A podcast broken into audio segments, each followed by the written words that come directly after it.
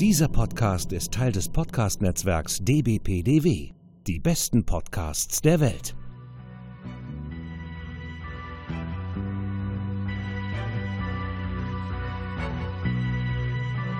Herzlich willkommen bei Jules Verne's Erben. Science Fiction im Wandel der Zeit. Reist mit uns durch verschiedene Epochen, Geschichten, Fantasien, aber immer direkt in Richtung Zukunft. Mach verdammt noch mal einfach deine Arbeit. Aber wieso muss ich denn jetzt immer hier alle Knöpfe drehen und Hebel bewegen und alles? Ja, Nur weil ich der Autopilot bin. ja, du bist da, sagtest du bist der Autopilot. Du, du musst daran arbeiten. Du, du hältst alles in Bewegung und ich muss darüber nachdenken. Ich muss planen. Ich kann mich nicht mit sowas wie diesen Hebeln auseinandersetzen. Das geht nicht. Aber ich bin doch die Hände. Und ich bin das Herz, also seid mal ein bisschen entspannter, ja. Also ich weiß ja nicht, was ihr so für irgendwie Aggressionen in euch habt, aber ich bin der Meinung, das könnte man mal ganz chillig vielleicht mal ausdiskutieren bei so einem Tee oder so, wenn ihr Lust habt. Also mir geht das voll auf die Nerven, was ihr hier macht, und das finde ich nicht gut, weil das macht mein Chakra nämlich kaputt und so. Halt's Halt. Maul! So, und jetzt, wo wir mal wieder ein bisschen Ruhe im Karton haben, wir begrüßen euch zu unserer ersten regulären Folge im neuen Jahr 2021, den Jahr, in dem wir ihn zurückschickten. Nach Florida. Nicht weit genug weg, aber immerhin weit weg. Ja, vielleicht ist in Florida auch ein Höllenschlund. Ich, Hoffentlich, hoffentlich. ja, und wir haben uns etwas ausgesucht, bei dem ich jetzt schon sagen muss, Nils hat heute nur drei Stunden Zeit und ich weiß nicht, ob wir das schaffen. Das könnte eng werden, ja. Es könnte passieren. Auf jeden Fall. Es könnte passieren. Daher kann es sein, dass wir diese Folge aufteilen. Denn wir haben uns ein Schwergewicht des Kinos und sowieso des deutschen Kinos geschnappt. Ja, wir besprechen heute Metropolis. Ba, ba, ba, ba. Einzig wahre. Ja. Ein Film aus dem Jahre 1927, dem Vorkriegsdeutschland. Er ist von Fritz Lang und seiner zu dem Zeitpunkt, glaube ich, nicht mehr Ehefrau Thea von Harbu. Ich glaube, um diesen Film zu besprechen, beziehungsweise das Buch, was von ihr stammt, müssen wir das Leben der beiden mal ein bisschen durchgehen. Und das ist interessant wie gesagt, da die beiden auch verheiratet waren, äh, überschneidet sich in einen Punkt. Und ich würde einfach mal sagen, wir fangen an, das zu besprechen. Erst bei ihr, dann bei ihm, Ladies first, um dann bei ihrer Ehe ein wenig zusammenzukommen. Und danach gehen ihre äh, Lebenswege sehr stark auseinander. Und was man so sieht, also sie sind schon vorher geschieden worden, bevor sich ihr Lebensweg trennte, aber da prallten Ideologien aufeinander Mhm. Um es mal so auszudrücken. Ganz vorsichtig. De- Dezent, dezent. Mhm. Ja, dann fangen wir erstmal mit Thea von Harbu an. Die gute Dame ist am 27.12.1888, also taufrisch, geboren worden, war Theaterschauspielerin, Drehbuchautorin, Regisseurin und Schriftstellerin. Man würde heutzutage sagen, ein Tausendsesser. Mein Multitalent. Mhm. Denn in der damaligen Zeit war es recht häufig, dass Frauen auch äh, hinter der Kamera, also sehr stark in der Filmbranche aktiv waren, wo man heutzutage ja sagt, wir brauchen mehr Regisseurinnen, wir brauchen mehr Drehbuchautorinnen. War damals eigentlich so ziemlich Standard fast. Mhm. Ja, das war ja nicht so die, auch nicht so die Standard-Berufskategorie, da interessierte das, glaube ich, auch keinen wirklich so. Was Ja. auf der Leinwand ja schon wieder eigentlich ganz anders ist. Das ist nicht ganz Mhm. so viel oder wenn so, ja, die Damsel in Distress, äh, Distress kommen wir noch zu. Um, oder halt Nebendarstellerin. Das Ja. sah ja nur keiner. Die, das Publikum sah ja nur das, was auf der Leinwand passiert. Ja, aber sie war trotzdem auch so relativ bekannt. Also der Name war nicht unbekannt. Mhm. Ja, leider, aber auch in der späteren Zeit. Ja, ja, ja. Also vorher war sie halt auch, hat sie schon viele Drehbücher für größere Regisseure in Deutschland geschrieben, also wie zum Beispiel Arthur von Gerlach, Joe Mai. Und sie war dann halt von 1914 bis 21 mit ihrem Schauspielerkollegen Rudolf Klein-Rogge verheiratet, der ähm, auch in Filmen wie Dr. Mabuse, der Spieler, auch von Fritz Lang mitgespielt hat. Also ich behaupte mal einfach, wenn du dort in dieser Branche eine Beziehung hattest, war es schwer, seinen Ex-Partner aus dem Weg zu gehen. Ja, Also viele doch, gab's ja noch nicht, ne? Ja, Aber so ein bisschen, ich glaube, es ist aber auch heutzutage auch noch. Also Schauspieler, das ist ja so ein bisschen wie so ein Lehrerzimmer. Ähm, jeder mit jedem und irgendwie, ähm, ja, wo, wo willst du sonst deine Leute kennenlernen, wenn ich im Lehrer äh, äh, auf, auf dem, wie heißt das, am Drehort? Also von daher. Ja, hm. aber damals hatte irgendwie jeder immer bei jedem Projekt was fast was mit zu tun. Ja, das stimmt. Was, was Ralf gerade sagte, es waren ja nicht viele, ne? Aber 1980, 18 trennte sie sich von ihm und ja, fing halt auch mit der Drehbuchschreiberei an und lernte dadurch 1919 den Fritz Lang kennen, für den sie dann später auch noch, auch selbst noch nach ihrer Scheidung, also kurzum, wir wissen natürlich, sie haben geheiratet, immer noch ihre ganzen Drehbücher schrieb. Also für alle seine Filme hat sie die Drehbücher in der Zeit geschrieben. Hm. Für die meisten Sachen kennt man sie jetzt nicht. Also auch wenn solche Sachen groß waren wie die Nibelung oder ähnliches. Man kennt sie primär durch ihre Arbeit an Metropolis. Also sie hat den Roman geschrieben und das Drehbuch, weswegen der Film auch recht buchgetreu verfilmt wurde. Aber dann kam es halt 1933 zu einem Bruch zwischen den beiden. Und wir wissen so alle aus dem Geschichtsunterricht, was 1933 passiert ist. Was war da noch? Was war da? Hm, was könnte da wohl gewesen sein? Äh, Ich weiß nicht, so ein ganz böses Kapitel in der deutschen Geschichte. Dem sie sich dann auch leider sehr engagiert hat. Mhm. Hm. Im Gegensatz zu Fritz Lang eben. Die NSDAP kam an die Macht. Und jetzt schnappen wir uns mal kurz seinen Werdegang bis zu diesem Punkt. Fritz Lang, sein richtiger Name, ist wie sein Nachname Lang. Friedrich Christian Anton Lang. Ja, wer möchte so schon heißen, ne? Genau. da hätte ich mich auch in Fritz Also umbenannt. Der beson- Fritz. Besonders in der Filmbranche. er Ja, wurde, als Wiener passt das ja. Fritz. Ja, Fritz. Es ist genau, es ist ein Wiener. Er ist nämlich in Wien geboren 1890. Am 5. Dezember es hat nicht mehr ganz für Nikolaus gereicht. Ah, Oh, Ja. sowas. Er war Schauspieler, Regisseur und Drehbuchautor und der Sohn von einem Architekten und Städteplaner. Äh, Das ist ein kleiner Sidefact, der im Film Metropolis, äh, das ist, äh, das, da musste ich ein wenig schmunzeln. Hat, glaube ich, nichts damit zu tun, aber ich fand es irgendwie passend. Oh, das hat er ja an jemand anders übergeben. Aber er hatte halt, ein Jahr wurde er dazu genötigt, ein Architekturstudium ach durchzuführen, ja. Ja, vielleicht hat ihm das ja bei Metropolis auch geholfen. Ja, vielleicht so ein bisschen für das Visualisieren. Ja, das haben ja, zwar ja, das andere gemacht, aber Aber er konnte wenigstens mitreden. ja. Ja, eins muss man sagen, also er war in jeder Hinsicht ein revolutionärer Filmemacher. Beim Stummfilm hat er unglaublich tolle visuelle Arbeiten gemacht. Also er ist ja wirklich ein Vertreter des expressionistischen Films. Äh, für die Frage, was ist ein expressionistischer Film? Der ist oft etwas überzeichnet. Da wir haben sehr starke Schatten, sehr starke Kontraste. Es sind ähm, hat oft so dieses klare Monumentale, was auch in der Zeit recht stark vertreten war. Äh, ich würde mal sagen, wenn er ein bisschen heller gedreht wäre, also die Tageslichtszenen von Tim Burtons Batman. Okay. Aber ja, ja, ja. Ja, das hat ein bisschen was Expressionistisches. Ja.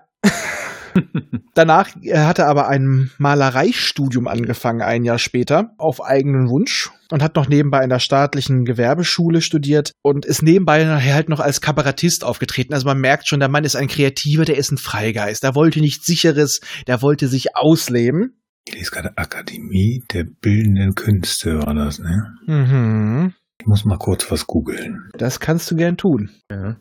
Also da zeichnete sich sein Charakter eigentlich schon sehr gut ab. Er hatte anscheinend auch ein großes Fable für den Buchstaben M. Ich weiß nicht, wie du darauf kommst. Metropolis. Der Film M. Mabuse. Mhm. Ja, Ganz also. viel Mabuse. Ganz viel Mabuse, genau. Ich habe mal gegoogelt. Ja. Ich, ich, ich habe das äh, überlesen tatsächlich, dass er an, der- an der Akademie der Bildenden Künste war. Aber irgendwie sagt im Moment mal, Akademie der Bildenden Künste, also Kunst, Wien. Hitler. Jawohl, ja. da war der kleine Abgelehnte. Ja. Hm. Oh, Oh. der kleine Abgelehnte, das finde ich schön. Den nennen wir, Das ist ein guter Name. Ich glaube, wir nennen, den nennen wir jetzt immer so, den kleinen Abgelehnten. Ja. Wer ist dafür? Ich hebe die Ja, Hand. ich bin dafür. Ich bin dafür. Sinnloses Wissen, aber das musste jetzt sein. Ja, Ja. ich find's klasse. Entschuldigung. Kein Problem. Schöner Sidefact. Aber er war halt auch generell ein untriebiger Mensch. Also auch zwei Jahre später fing er an, viel zu reisen in dem Jahr ums Mittelmeer. nach Afrika, kam aber nach diesem Jahr wieder zurück, wieder Kunstgewerbeschule. Also er hatte zwar schon irgendwie so eine Richtung, aber ich glaube, so einen richtigen Plan hatte nicht. Er hat einfach das gemacht, wo es ihn hingetrieben hat. Und irgendwann trieb es ihn 1913, 1914 äh, ähm, nach Paris, wo er den Maler Maurice Denis kennenlernte, der ihn so ein bisschen das zum Film brachte, wo, wo er seine Liebe für den Kurzfilm entdeckte. Damals gab es ja eigentlich nur Kurzfilme. Ja. Das waren dann richtig kurze Kurzfilme. Ja.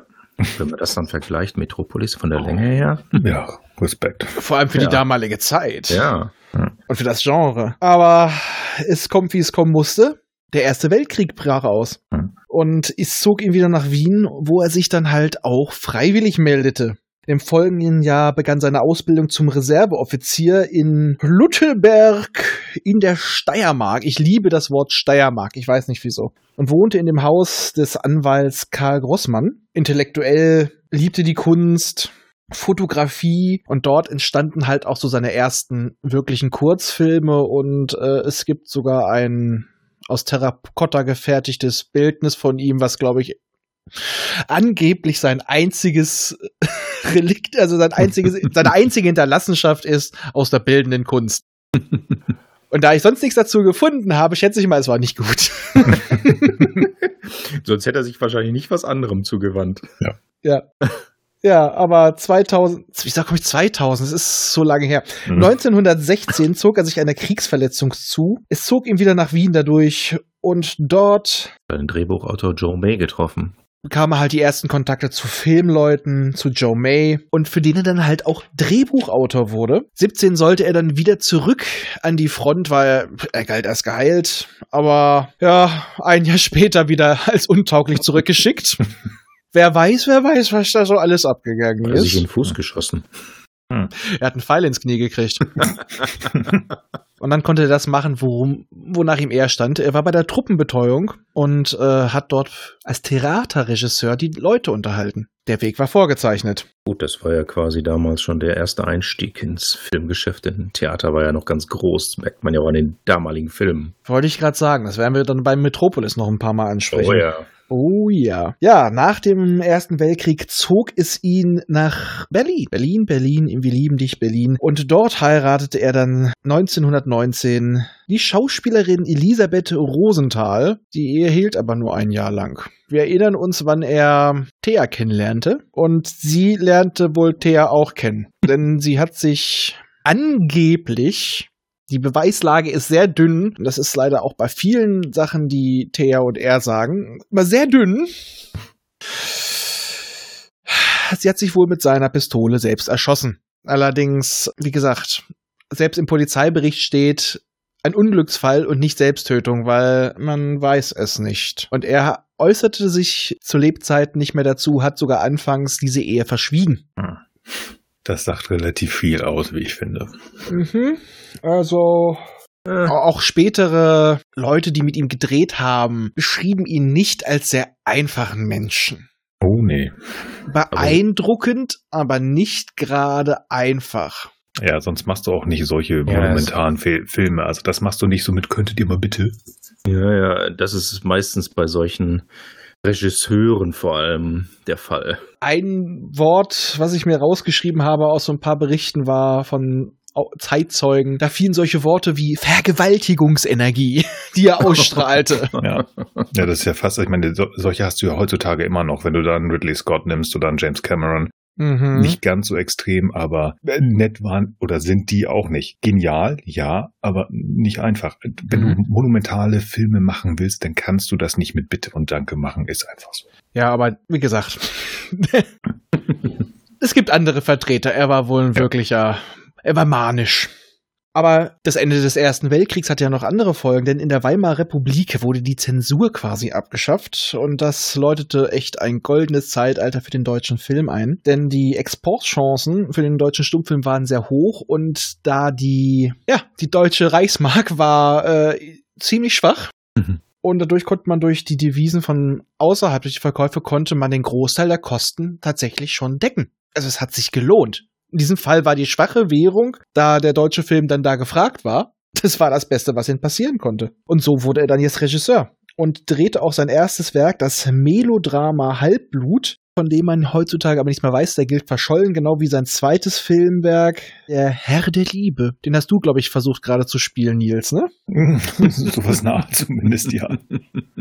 mit den Filmen wie Der müde Tod und wir haben ihn wieder, Dr. Mabuse, der Spieler, kam halt zu internationalen künstlerischen Ruhm und auch zu finanziellen Erfolg. Das führte dazu, dass er sich mit seiner langen Liebschaft Thea 22 verheiratete und ähm, nach solchen großen Erfolgen wie die Nibelungen halt mit ihr im Jahr vier, äh, 1900, ich will mal 2000 sagen, 1924 dass er sich eine Kreativpause nahm und mit ihr durch Amerika reiste. New York. Gut. Oh, genau, Hollywood hat er sich die Studios angeguckt und er erzählt gerne, dass er durch diese Monumentalbauten auf die Idee zu Metropolis kam und das verfilmen zu wollen. Äh, es ist allerdings belegt, dass Thea von Habu das Drehbuch zu dem Zeitpunkt schon fast fertig hatte. Die Geschichte klingt aber besser. Ja, ja ne, weil diese Bauten, na, das passt doch. Ja, ja, ja. ja. Auch, auch wenn äh, durch New York keine Flugzeuge geflogen sind, auch damals nicht. Noch keine Monorail. Monorail! Ja, das war die falsche Stadt. Wobei, vielleicht waren sie ja in Chicago. Ja, aber sie hat auch eine Monorail. das würde ich jetzt gerne einspielen. Vielleicht mache ich später noch. Monorail. Monorail. Im Jahr 29 drehte er dann den letzten deutschen Stummfilm Die Frau im Mond. Also er hat es auch so ein bisschen mit der Science Fiction gehabt, kann man schon sagen. Und eigentlich ein toller Film, aber es gab zu dem Zeitpunkt schon die ersten Tonfilme und dadurch ging der doch unter und hat zu dem Zeitpunkt nicht ja, den Erfolg bekommen, den er eigentlich verdient hätte. Allerdings sein erster Tonfilm war, ich weiß nicht, hatten wir das schon in der Aufnahme drin? Ich glaube nicht. Ralf und ich hatten vorhin beim Vorgespräch ja die Vorliebe für seinen, für den Buchstaben M. Ja, ja, das sagte ich. Genau, das war nämlich der Film M. Und es geht um einen äh, manischen Kindermörder. Genial gespielt von Peter Lorre. Mhm. Und er war wieder so, dass er das neue Medium sehr kreativ nutzte, weil der Ton war bei diesem Film ein für die Aufklärung essentieller Part. Weil der Mörder wurde von einem blinden Ballonverkäufer identifiziert, der das Pfeifen von ihm wiedererkannt hat, was er immer pfiff, die Melodie, wenn er Kinder umbrachte. Und er hat halt auch mit solchen Sachen gespielt, die wir auch heutzutage, die heutzutage noch Verwendung finden, die auch wieder als äh, kreativ gelten. Was hat er von dieses Überblenden, dass du jetzt zum Beispiel da beim Gegenschnitt in einer ganz anderen Szene wird ein Satz mittendrin abgeschnitten und in einer völlig anderen Szene mit einem anderen Kontext wird er weitergeführt. Die Wörter ergeben aber einen Sinn. Oder in der witzigen Variante äh, Goldständer. aber das hat der gute Mann erfunden. Also Goldständer fällt mir gerade ein, weil ich ihn an Silvester geguckt habe, aber das wurde später noch oft kopiert, diese, diese, dieser Übergang oder dass der Ton der Szene dem Bild schon vorausgeht, dass du bevor der, Übersch äh, der Schnitt rüberkommt und das Bild gerade abdunkelt, dass du schon zum Beispiel den Straßenlärm der Großstadt hörst. Wenn du gerade von aus, von innen nach außen schneidest. Solche Sachen. Der Mann äh, für den war das eine Leinwand, der konnte seine Kreativität ausleben. Das war so geil. Ich fühle mich bedroht durch den Tonfilm. Nein, ich habe noch eine Möglichkeit mehr, meinen kreativen Wahnsinn auszuleben. Jetzt sind wir halt auch schon im Jahr 33 angekommen. Und da brachte er den Film Das Testament des Dr. Mabuse, es ist wie gesagt sehr Mabuse-lastig, heraus, bei dem er bis heute, äh, bis heute, bei dem er bis zum Schluss bestritt, dass er damit Hitler kritisieren wollte, aber er hat dem Bösewicht Hitler-Zitate in den Mund gelegt. Ja, das habe ich gemacht, aber ich habe ihn nicht kritisiert. Nie nicht, nie nicht. Ja, geschickt rausgeredet, ne? Mhm. Ja, Der Film wurde aufgrund dessen wahrscheinlich auch von Goebbels verboten. Wer hätte das gedacht? Ich weiß nicht. Ich weiß nicht. Zufälle gibt's, ne? Ja, ne? Unglaubliche Zufälle. Jetzt springen wir jetzt erstmal wieder zu seiner zu dem Zeitpunkt schon nicht mehr Frau. Die haben sich ein paar Jahre vor getrennt. Sie haben aber trotzdem immer noch eng zusammengearbeitet. Und sie wurde im Jahr 33 die Vorsitzende des Betonung liegt auf gleichgeschalteten Verbands deutscher Filmautoren und war ab 1940 sogar NSDAP-Mitglied. Es hat ein Geschmäckle. Mhm. Ein ganz deutliches. Ja, wurde viel mit gleich Leni Riefenstahl und das äh, ist mhm. ziemlich deutlich. Mhm. Mhm. Ich sag mal, Leni Riefenstahl hat schon richtig Propagandafilme gemacht. Sie selber hat gesagt, naja, sie hat gewisse Ideologien davon verwendet, aber sie hat nie einen Propagandafilm gedreht. Ja. Hm. Äh, dazu kommen wir aber am Ende nochmal. Ich muss auch dazu sagen, ich kenne immer noch viele Leute, die, wenn sie Leni Riefenstahl hören, immer an einen Mann denken. Hm? Ja. Echt? Ja. Wirklich? Hm. Ja. Kenne ich ganz viele. Ja, die, ist doch nun wirklich, also das ist ja, ja. eine der Figuren, ähm, ja, der Geschichte, die man eigentlich kennen sollte. Ja, die kennen ja. Leni Riefenstahl, die äh, kennen auch die Filme und das ganz viel der visuellen Ästhetik auch bei Star Wars von ihr kommt. Ja. Also die, äh, also die Inspiration ja. dazu, diese Techniken. Aber ich kenne tatsächlich viele Leute, die denken, Leni Riefenstahl war ein Mann. Okay. Weil äh, man hört meistens nur den Namen, sieht nie ein Bild. Aber der, der Name ist ein Begriff. Ja. Aber Leni ist das.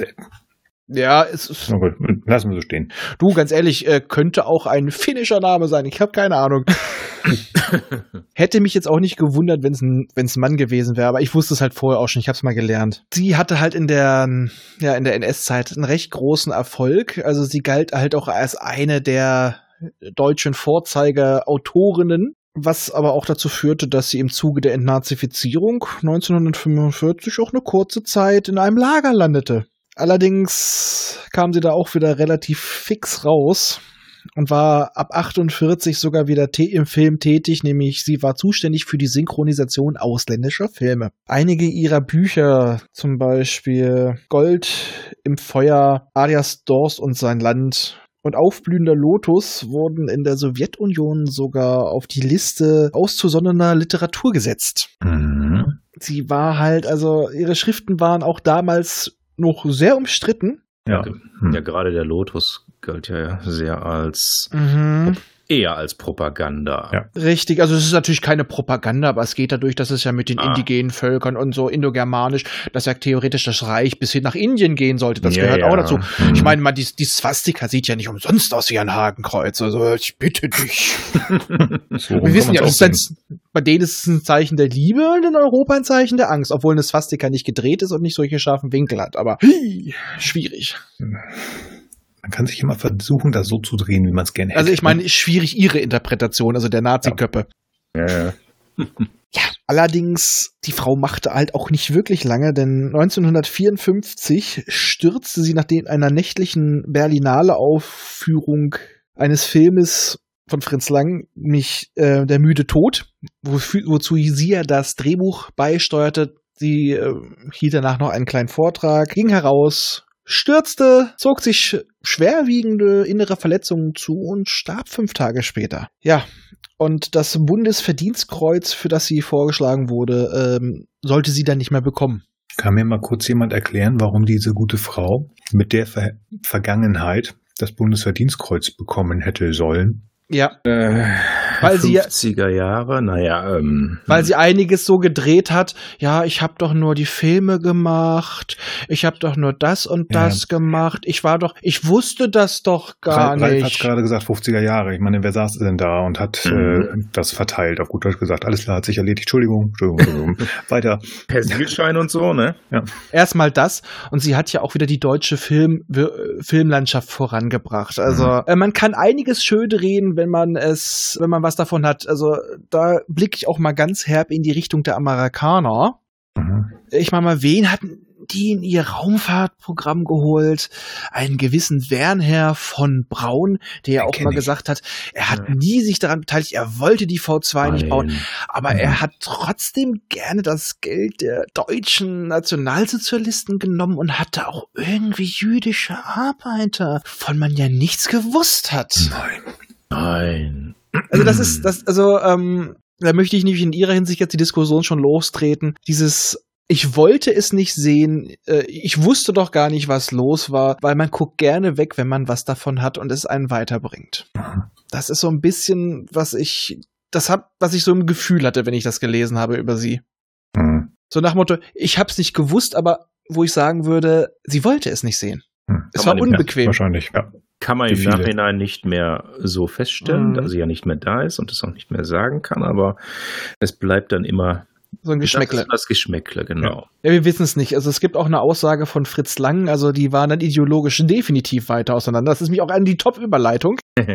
Der gute Mann sagte, also er hat nichts weiter darüber gesagt. Also da war irgendwo noch ein Respekt drin, aber er hat gesagt, Thea wollte alles glauben, was die Nationalsozialisten versprochen haben. Hm. Also quasi, Hm, ja, das, das, das klingt für mich so durch, sie, weil die haben es ja auch immer anders verkauft. Wir sind die Opfer und wir müssen dagegen aufstehen. Sie wollte es glauben, sie hat es geglaubt. Man darf ja nicht vergessen, also ne, bitte wieder mich nicht falsch verstehen. Was unter der Zeit der NSDAP und Hitler geschehen ist, ganz katastrophal. Aber wie sie es verkauft haben, und rein rhetorisch und damit nicht nur der, der kleine Abgelehnte, sondern eigentlich allesamt, die haben es nicht, nicht gerade ungeschickt gemacht. Und dann kann man sich, kann man irgendwo auch verstehen, dass die Leute es glauben wollten, weil es klingt ja gut, ne, die Autobahn. Und Mhm. hat so ein komischer Idiot, den wir Gott sei Dank jetzt äh, weghaben, auch in Amerika gemacht. Wären, wären die nicht rhetorisch gut gewesen, wären sie nicht so weit gekommen. Genau. Aber später, als wir das, als es mehr als deutlich war und die Angst regierte, wo, wo eigentlich nur durch die Angst es geschafft wurde, die Leute in der Spur zu halten. Da hätte man es mitbekommen können. Aber da sage ich mir halt Mhm. auch, da denke ich jetzt immer so ein bisschen, natürlich sind die nicht ganz so schlimm wie das Deutsche Reich, aber ich denke da an Scientology, die ihre Stars Mhm. natürlich auch immer gut behandeln,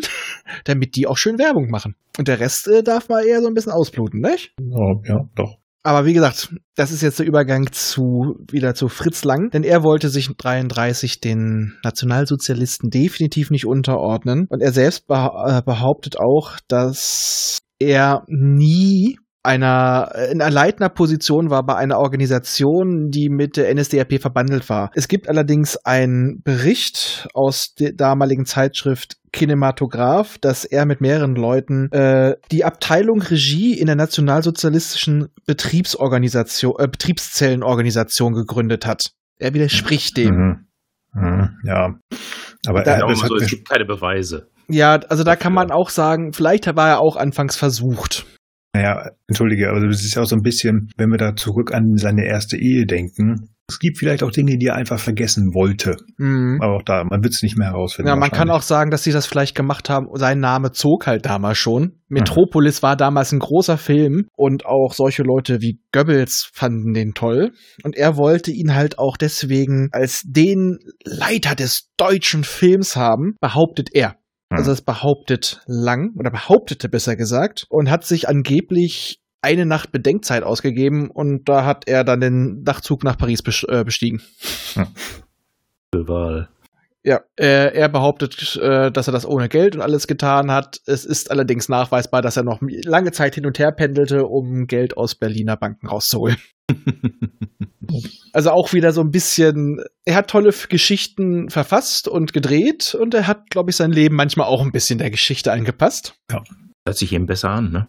Hm. Ja, stimmt. Und in Paris traf er dann halt auf Erich Pommer und äh, hat dort das Werk Lilium im Jahr 34 realisiert und auch äh, seine neue Partnerin kennengelernt. Und ich finde, ich liebe diesen, diesen Namen, der ist, der ist eine Vorlage. Lilly Latte.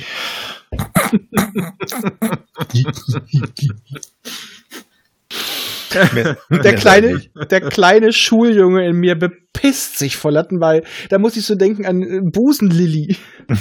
Ich, ich bin Lilly Latte.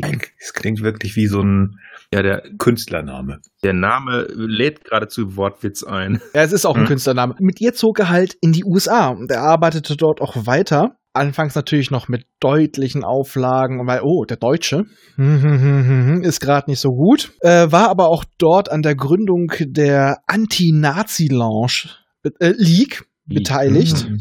Lounge war auch schön. Und sein erster Film in den USA, Blinde Wut. Mit, Spencer Tracy, ne? ja, und da denke ich immer an Leben des Brian. An was? Leben des Brian. An Leben des Brian, Leben des Brian. Hier gibt's Ah. auch ke- kein Samson den sarazäischen Ochsen und auch keine Spencer Tracy. Als ich Blinde Wut gelesen habe, habe ich erst gedacht, äh, aber Moment, Rutger Hauer, der war doch erst viel später. Ah, okay. Ich dachte auch an ganz andere Sachen. Ein Film, in dem es auch um die Unterdrückung der Schwarzen damals ging. Aber er durfte in dem Film äh, keine schwarzen Opfer zeigen und äh, keine Kritik ausüben am Rassismus.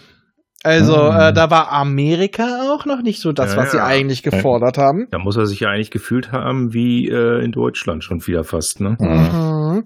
Gab es ganz viele Auflagen. Also er hat versucht, damit ein paar Sachen das noch ein bisschen zu umgehen, aber ging nicht. Äh, dafür drehte er aber in den 14ern viele Filme, die man so dem Pseudo-Genre Anti-Nazi-Film zuordnen könnte, wie zum Beispiel Menschenjagd, äh, auch Henkersterben und so weiter.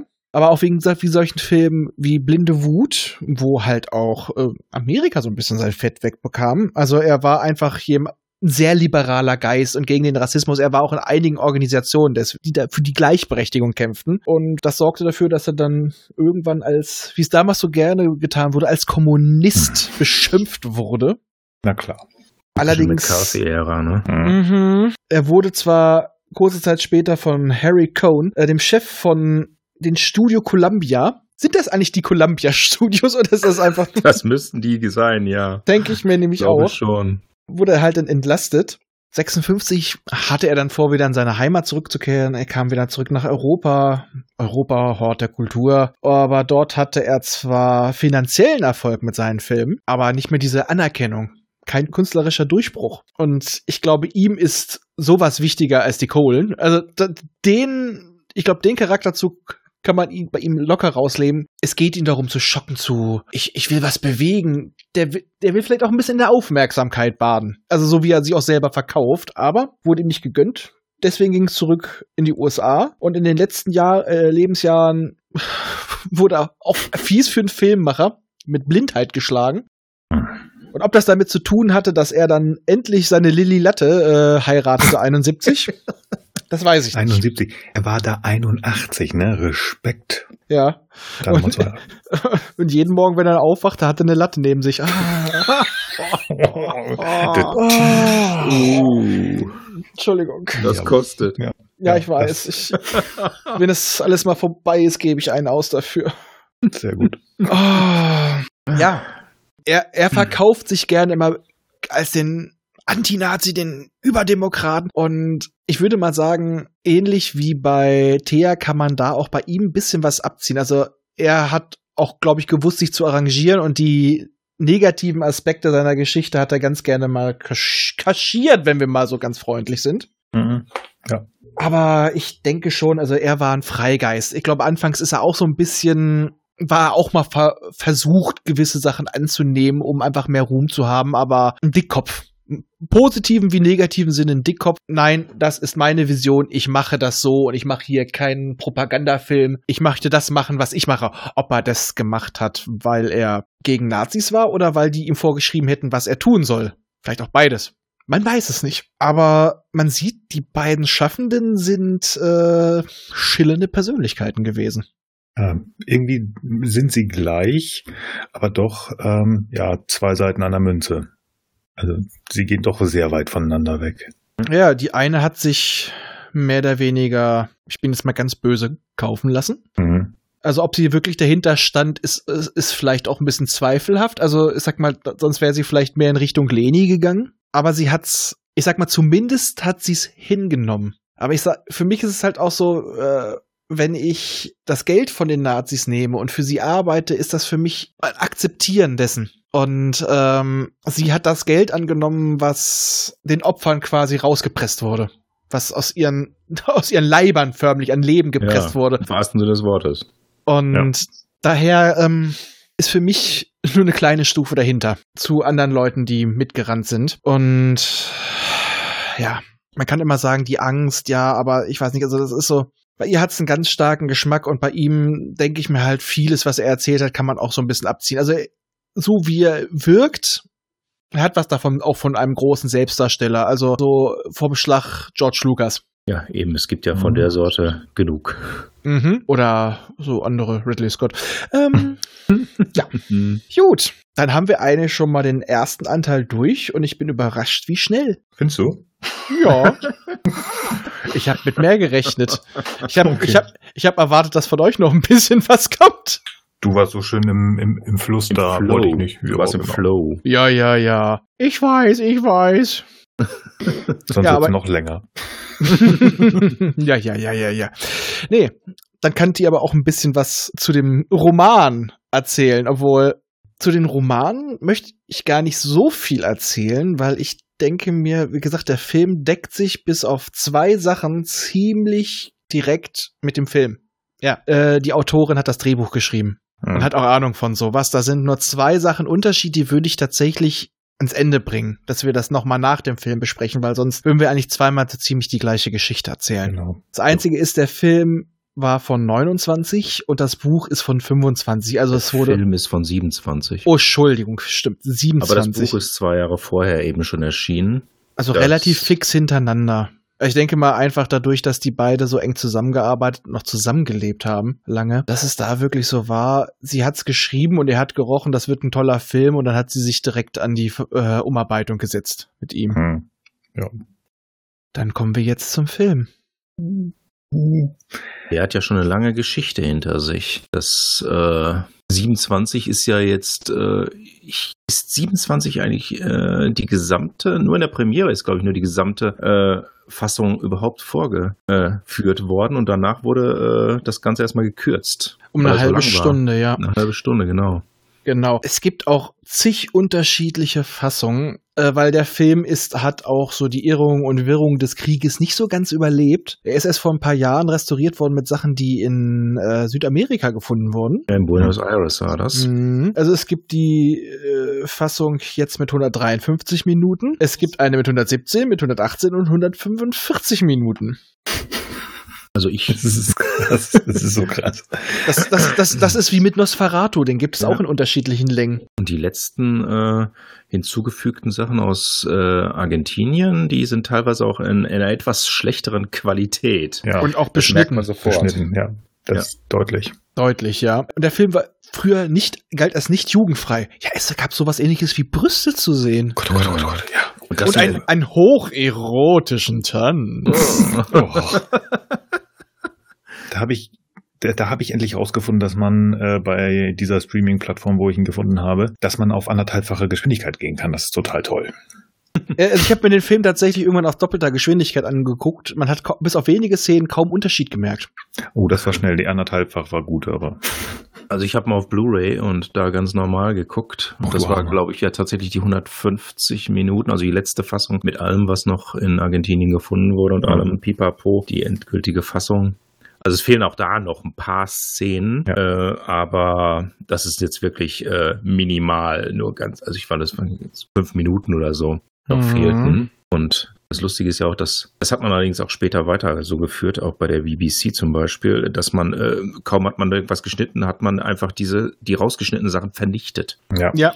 Da freuen sich ja die ganzen Doctor Who-Fans Genau. äh, nicht, dass diese Teile einfach äh, und ganze Folgen einfach weg sind. Ja. Ja, sag mal, oft ist ja nur doch der Ton von denen erhalten, weil jemand mit Ja, dem Tonbandgerät vom Fernseher gesessen hat und das aufgenommen hat. Wie wie früher teilweise auch bei Serien, unsere eigenen Hörspiele. Ja, stimmt. Und teilweise, auch da hat man dann teilweise eben in Australien oder so irgendwelche Videokassetten oder Videofassungen gefunden. Und hier ist es eben so, man ist weltweit auf die Suche gegangen nach solchen Filmresten oder hat dann tatsächlich eine komplette Kopie gefunden, die allerdings in schlechter Qualität war. Und dann hat man natürlich nur noch das genommen, was da fehlte, was man noch finden konnte und das dann da reingeschnitten. Merkt man, aber äh, ja gut, äh, da, es- da man auch keinen Ton brauchte, der ist, Film wurde ja komplett neu vertont dadurch. Ja, Äh, war das kein Musik wurde Problem. neu eingespielt, genau. Ja, genau. Die, da, die, äh, die Noten waren ja da. Ja, eben. Das fehlte ja nicht und das konnte man ja auf die komplette Länge dann im Ummünzen. Genau. Äh, auch nochmal anzumerken, der gute Erich Pommer, von dem wir ja schon gehört haben, der war auch in diesem Fall der Produzent. Du weißt schon, der, Also- aus Frank der aus Frankreich.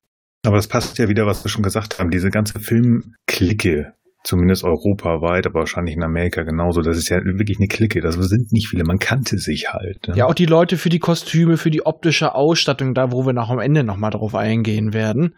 Die Bauten, bitte. Die, Die Bauten. Bau ja, ich meine auch mit sowas so Effekte wie zum Beispiel das Kostüm des äh, Maschinenmenschen. ja, Ja, aber das ist ja auch Ja. das, ist das Kostüm oder wäre das, ist das Kostüm des Maschinenmenschen nicht eher auch äh, eine, ein, ein Baut? Also, und, auch, und auch einzelne Ja. Maschinen. Heutzutage würde man sagen, das Produktionsdesign. Das sind auch alles Leute, mit denen er schon. Also alle haben äh, an einem Film mitgearbeitet. Moment, wie hieß es nochmal? Das irgendwas mit Grabmal. Indische Grabmal? Genau, das indische Grabmal. Haben sie irgendwie alle mitgearbeitet. Hm. Ja, und der Film, der teilt sich auf in drei Akte. Wie klassisches Theater, mehr oder Er weniger. hat ja viel von Theater. Ja. Ja, aber auch so ein bisschen auch äh, eher Oper in diesem Fall. Also man sieht mal, dass die Musik noch da auch viel tr- getragen hat. Mhm. Äh, Auftakt, Zwischenspiel und deswegen komme ich auf Musik. Furioso. Merkt man dann auch direkt an der Musik, Ja. Ja. die dann wesentlich, ja, furioser wird. Ja. Fury Road. äh, man merkt, man merkt an dem Film auch wirklich, dass in der Stummfilmzeit und hier ganz besonders äh, viel vom Theater Overacting natürlich dabei ist. Ja. oh ja. Oh, ja, ja. man sieht es wirklich, äh, diese, dieses ans Her an die Brust greifen, das ist ja sehr häufig bei denen, Ja. Genau. äh, was im Theater eben äh, sehr häufig war, weil äh, das, das Publikum saß weiß hinten, die ganz oben haben gar nichts gesehen, die mussten ganz deutlich sehen, während das äh, die Mimik der Leute im Theater ja, der Schauspieler ja so gut wie gar nicht gesehen Genau. wurde. Und ob die Projektionsqualität auch Mhm. so hoch war wie heutzutage, ist auch anzuzweifeln. Ja. Also wenn wir noch bedenken, äh, vor Blu als gerade die Blu-ray kam, wie teilweise Mhm. noch die Qualität des Bildes im Kino war, für uns damals völlig geil. Danach, ich, wir haben uns den ersten Iron Man äh, auf Blu-ray angeguckt. Der zweite lief im Kino und Basti rief nur unscharf. ja, aber es ist ja so. Es ist ja so. Mittlerweile ist es auch wieder das Unterschied, aber deswegen sind die auch teilweise sehr stark geschminkt. Wer kein besonders ausgeprägtes Gesicht hatte, also hier zum Beispiel der Schmale, wie er einfach nur genannt wird, Mhm. Oh, der ja. ist kaum. Ähm, da sind noch die Lippen, aber zum Beispiel jetzt Freda. Fred, ganz besonders. Fred ja. Fredersen, Ja. Sohn des Jo und auch sein Vater Jo Fredersen, Jo. Äh, die beiden haben auch, da sind, sieht man, die Haare sind nachgefärbt. Ich habe das Gefühl gehabt, die waren auch gepudert. Ja, auf jeden Fall. Also gerade die Augenpartie. Und, die, Lippen, waren geschminkt, die Ja. Augen, da war äh, Lidstrich und so weiter, damit man das besser sehen konnte. Und ich habe ja auch gesagt, auf anderthalber Geschwindigkeit hat man bis auf das Gehen teilweise keinen Unterschied Ja. gemerkt. Also das wirkt auf mich nicht extra schnell. Ich glaube, die haben auch teilweise sich etwas langsamer bewegt, damit man das auch gut sehen konnte auf der Leinwand. Genau, aber das muss, das, das ist auch wieder Theater. Auf einer Bühne bewegst du dich langsamer, damit die Leute, also die Zuschauer, das einfach deutlicher mitbekommen. Was passiert da jetzt gerade? Also da musst du mit diesen Bam-Effekten auf der Bühne ganz, ganz anders arbeiten als auf dem großen, auf der großen Leinwand. Und was ich ja noch immer interessant fand, ab, wenn ihr überhaupt Dialoge sind, das wisst ihr aus dem Stumpf, dann äh, wird der Text eingeblendet. Mhm. Aber es wird viel öfter geredet, als Oh, das ja. eingeblendet wird. Und das ist das Schöne, was ich am Stummfilm tatsächlich gerne mag, nämlich was heutzutage manchmal so ein bisschen verloren geht, das berühmte Prinzip Show, Don't Tell. Mhm. Sie mussten es zeigen, sie mussten das Ja. über die Bilder erklären. Manchmal sind die Bilder sehr plakativ, Mhm. aber es kommt die Geschichte auch rüber, ohne dass irgend sowas eingebracht wird. In der Film hat nur einmal so eine Einblendung, jetzt geschah das, das und das. Ja, das, das ist die Zeit, wo die Ja, die letzten fehlen, acht ja. Minuten oder Ja. was, also die- das ist ja tatsächlich eine etwas längere Szene, da fehlen so um und bei wohl fünf bis das acht Minuten. war, glaube ich, die Kampfszene äh, zum Ende hin. Nee, nee, das war. Die, Unter äh, anderem. Nee, also da, wo das einmal gesagt wurde, war bevor Maria getürmt ist. Kann auch sein. Aber auch die, Genau. die Kampfszene zwischen Jo und Rotwang. Ja, ja, zum Die ist auf Mhm. jeden Fall noch verloren. Die wurde tatsächlich erklärt, Mhm. weil die wäre normalerweise drin ich, gewesen. die, die, das, was geredet wurde, ich hab's, ähm, denn äh, Hashtag aus Gründen meine Tochter, nicht mehr geschafft. Ich wollte nochmal googeln, ob es da irgendwie eine Abschrift gibt von dem, was tatsächlich gesagt worden wäre. Das hätte ich mir gern nochmal daneben gelegt. Vielleicht schaffe ich das nochmal. Das wäre, Ich- glaube ich, einfach nur Da Ich empfehle ich dir das. Buch. das Buch. Ja, stimmt. Das Also hat ich ja auch versucht, Thea die- geschrieben. die Lippen zu lesen. Manche Sachen kann man dann auch tatsächlich noch Ja. ablesen, weil die alle sehr relativ deutlich dann äh, zu sehen sind. So war es Mhm. ja gedacht, aber nicht bei allem. Ja, stimmt. Das Buch. In diesem Fall macht es ja wirklich Sinn, weil einfach Drehbuch und das Buch von äh, der gleichen Person sind. Und es ist sehr, sehr, sehr, sehr, sehr, sehr nah an dem Buch. Ja. Gut, aber jetzt fangen wir an. Es beginnt mit einem Kamerafahrt und kurz einer leitenden Text auf Metropolis. Eine gigantische Stadt mit, Darf ich einmal ganz kurz einhaken? ja, Weil ich muss es sagen. Ich muss es einfach sagen. Ähm, ist euch aufgefallen, wer die Bauten gemacht hat? Ja. Das ist ähm, ein, äh, ein netter Herr und dieser Herr heißt Otto Hunte. Ich habe mich so gefreut. Ich habe mich so gefreut. Ich weiß nicht, ob ich mit dem verwandt oder verschwägert bin, aber ich habe mich so gefreut. Jetzt aber auch nicht der Einzige. Nein. also dafür waren drei Leute zuständig. Und Ich die weiß. haben, glaube ich, angeblich waren es 500 Gebäude mit, mit teilweise bis zu 70 Ministockwerken wurden gebaut. Es war für die damalige Zeit schon ziemlich aufwendig. Der Film hat auch unglaublich geile Effekte für die Zeit, aber das machen wir im Nachgespr äh, Genau. späteren Gespräch noch. Also das geht mit dieser Kamerafahrt und wir sehen halt diese riesigen Häuserschluchten, wirklich Wolkenkratzer, die den Namen verdienen. Nach unten wird es dunkel, wir haben überall ewig lange Brücken, auf denen sich Fahrzeugmassen bewegen und auch eine und es fliegen kleine Flugzeuge zwischen den Häusern hin und her. Flugzeuge in der Stadt. Mhm. Wobei, heutzutage gibt's ja Hubschrauber, ne? Ja, aber trotzdem, das zeigt einfach den, den, die Größe dieser Stadt. Und für die Leute damals muss das ein unglaubliches Gefühl gewesen sein, das zu sehen. Und es wird halt auch erklärt, diese Welt in dieser Stadt trennt sich in zwei Schichten. Die Arbeiter und die Doch. Leute, die im Luxus Also wir leben. haben ja die Eloy und die Morlock. ja, im Endeffekt schon. Das Nur ist das- quasi die Vorstufe. Nur, dass keiner da gefressen wird. Äh, noch nicht. Ja, Und die eben. Oberschicht lebt im Luxus. Und es gibt auch den sogenannten Club der Söhne. Das sind einfach so die Berufssöhne. Das könnte man heute so auf ja. Ganz ehrlich, es gibt Leute, denen möchte ich an den Kopf schmeißen, du lebst doch im Club der Söhne. Und da sieht man halt auch schon so, da dachte ich halt so auch so ein bisschen an die Nazi-Ideale. Du siehst junge, gut gebaute Männer, die sich sportlich ertüchtigen. Mhm. Ja. Es hat auch alles so einen leicht griechisch-römischen Flair, Mhm. denn wir befinden uns auch im neuen Turm zu Babel. Und dort oben in den ewigen Gärten, in denen die, ja, die, die Söhne leben. Der auch sehr exotisch aussieht, dieser Garten. Also wirklich, äh, als ob es da außerirdische Pflanzen wären Ja. oder Neuzüchtungen, äh, so wie das so abgedreht, wie das da aussieht. Da genügen sich dann die Söhne. Ja. und im Untergrund schuften sich die Leute fast zu Tode. Du siehst sie förmlich lethargisch reinlaufen und richtig gebrochen rausstampfen und die Bewegung da drin, es ist nur Präzision, es sieht Mhm. aus wie ein Uhrwerk und das, das ist ja der Vorspann des Films. Du siehst immer wieder das Symbol des Uhrwerks oder der Uhr. Ja, vor allen Dingen als Uhr hat diese Doppeluhr. Also Ja. die Uhr für die jungen Herren, die in diesem Garten Eden ähnlichen, ja, in diesem Spaßclub da rumlaufen und Spaß haben, äh, den halbnackten Frauen hinterherlaufen, mit einer Uhr von 24 Stunden und dann die zweite Uhr direkt darunter 10 Stunden Schichtwechsel. Genau. Also da wirklich Ja. ein Schichtunterschied, der sucht seinesgleichen. Genau, es ist aber auch so, wenn du mal auf die Uhren achtest, die für die, nennen wir es jetzt mal Eloy, der Tag hat 24 Stunden, du hast, du hast ein 12er Ziffernblatt. Bei den Arbeitern ist es ein 10er Ziffernblatt. nee, du hast kein 12er Ziffernblatt. Das Nee, ist ein auch 24er. Da haben- Das ist ein 24er Ziffernblatt. Das, das gab es damals eigentlich auch so gut wie gar nicht, meine ich. Das 12er Ziffernblatt ist ja bis heute überlebt. äh, Und das sollte wahrscheinlich auch sowas Modernes dann darstellen, dass es 24 Ah. Mhm. Stunden Ziffernblatt hat. Und sowas gibt es eigentlich so gut wie gar nicht. Ja, auf jeden Fall, dann habe ich mich äh, tatsächlich verlesen, weil es ist mir auch im Film nicht aufgefallen. Ich wollte klug scheißen. ähm, ich gebe es ja zu. Auf jeden Fall, der Tag der Arbeiter hat nur 10, äh, 20 Stunden. 10 Stunden arbeiten, 10 Stunden Pause. Also schlafen und essen. Ja. Was ich mich da gefragt habe, ist, sind die Stunden dann auch die gleichen? Oder teilt sich der 24-Stunden-Tag in 20 Stunden der Arbeiter ein, sodass die 10 Stunden der Arbeiter gleich 12 Stunden vielleicht Oh. sogar sind? Das weiß ich nicht. Das weiß ich auch nicht, aber ich sag's auch mal so, für die ist das irrelevant, weil die Stadt der Arbeiter liegt quasi schon unter der Erde. Die sehen die Sonne eh nicht. Mhm. Für die ist das scheißegal im Endeffekt. Ja, es könnte genauso gut sein, dass die Stunde gleich lang ist und die, die völlig aus dem, aus dem gleichen Rhythmus raus ist, weil die nie miteinander zu tun haben. Weil ihr, das zeigt dann auch ihr ganzes Leben. Das, das geht nicht um die Tageseinteilung. Ihr ganzes Leben ist nur Arbeit. Arbeit, die Pause von der Arbeit. Arbeit, die Pause von der Arbeit. Arbeit, die Pause von der Arbeit. Es gibt nichts anderes. Und das ist immer genau in diesem präzisen Wechsel wie ein Uhrwerk. Söhne sehen niemals, was da unten passiert.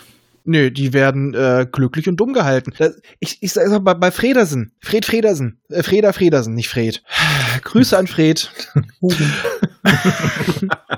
Da, da ist auch dieser Zeremonienmeister, der dann sagt, oh ja, welche Frau darf denn heute das Vergnügen haben mit Herr Fredersen? Mhm. Und du siehst die Damen immer mit so einem aufgebauschten Rock, so Richtung, ähm, wie nennt man das doch, wenn die noch so ein Gestell da drunter hatten, ne? Mhm. Und Ja, ja, sehr, ich sag dieser mal, ma- Reifrock da. genau, Reifrock. Reifrock. So massiv durchsichtige Blusen. Ich, mal, oh- ohne Witz, ne? Wenn Ja, ohne Witz. gut gemacht ist, von mir aus ne, eine hübsche Frau darstellen, aber das hier, das war doch, also diese Zeiten, 1927 Jahre schön und gut, aber ey, Das galt Das als ist- hübsche Frauen. Das war das griechisch-römische Ideal. aber dieses Verteilen der Frauen, ja, welche von euch darf denn heute mit Herrn Frieder spielen? Sagt ich, oh, Mm, Frauenbild finde ich also aus heutiger Sicht echt schwierig. Ja, aber ich glaube, das geht dann nicht allgemein, auf, obwohl es nichts daran ändert. Aber das sollte auch nochmal zeigen, dass der Fred, Freda Fredersen wirklich was ganz Besonderes ist. Er ist ja der, der Sohn des Herrschers Vom- quasi. Vom Cheffe. Ja, ja. Und einfach zeigen, dass der im Überfluss lebt. Der ist, der Hm. ist im Endeffekt naiv wie ein Knabe. Ja, Ein pubertierender Knabe. Auch wie die, wie die da rumtollen und wie er sie um den, ähm, den Springbrunnen jagt und ha, hasch, hasch, hier, ich bespritze dich mit Wasser. Es hat ein bisschen was vom antiken Rom, das kurz vor dem Niedergang stand. Ja, dekadent. Dekadenz, genau. Absolute Dekadenz. Ja. Und ich musste so ein bisschen an das Buch denken, was ich ja äh, dank dir lese. äh, an den Anfang von von äh, der Welt der tausend Ebenen oder 100 Mhm, Ebenen, wie es im mhm. Deutschen heißt. Da ist ja auch quasi das Paris, äh, Paradies. Die sind Ja. dumm, aber glücklich. Ja, ja, die unterste Ebene. Die sind dumm, aber glücklich. Die Anspielung auf dieses antike Rom kommt ja später noch unten auch nochmal. Ja, auf jeden Fall. Aber es kommt ein Aufzug oben an und da tritt eine Dame raus, die wir später als Maria kennenlernen, mit einer ganzen Schar von Kindern. Und sie zeigt auf die, hier, das sind eure Brüder, ihr sollt sie kennenlernen. Und Freda ist so unglaublich angetan von Maria. Ich weiß nicht, ob das sie jetzt als besonders schön gilt für diese damalige Zeit, aber ich kann mir bei ihm auch vorstellen, sie ist halt was komplett anderes als die Mhm. Frauen, die er da Mhm. oben kennt. Sie, sie strahlt schon so eine gewisse Präsenz, so eine Kraft aus. Also die ist eine, die anpackt und er sieht da oben immer so. also da, da muss ich an so ein Zitat aus äh, ziemlich beste Freunde denken. Ich sehe irgendwelche Leute mit geschminkt, mit Taschentüchern rumlaufen und die sind alle nackt. so ungefähr. Ja, es wird auch sehr stark auf ihr Gesicht konzentriert, Ja. dass, ähm, dass ihre. Sie ist, glaube ich, auch die einzige in dem Film, die wirklich mal Mimik zeigt. Äh, ja, also mehr Mimik als die anderen, die dich da eher einschränken und Ja. das mehr mit Gesten machen.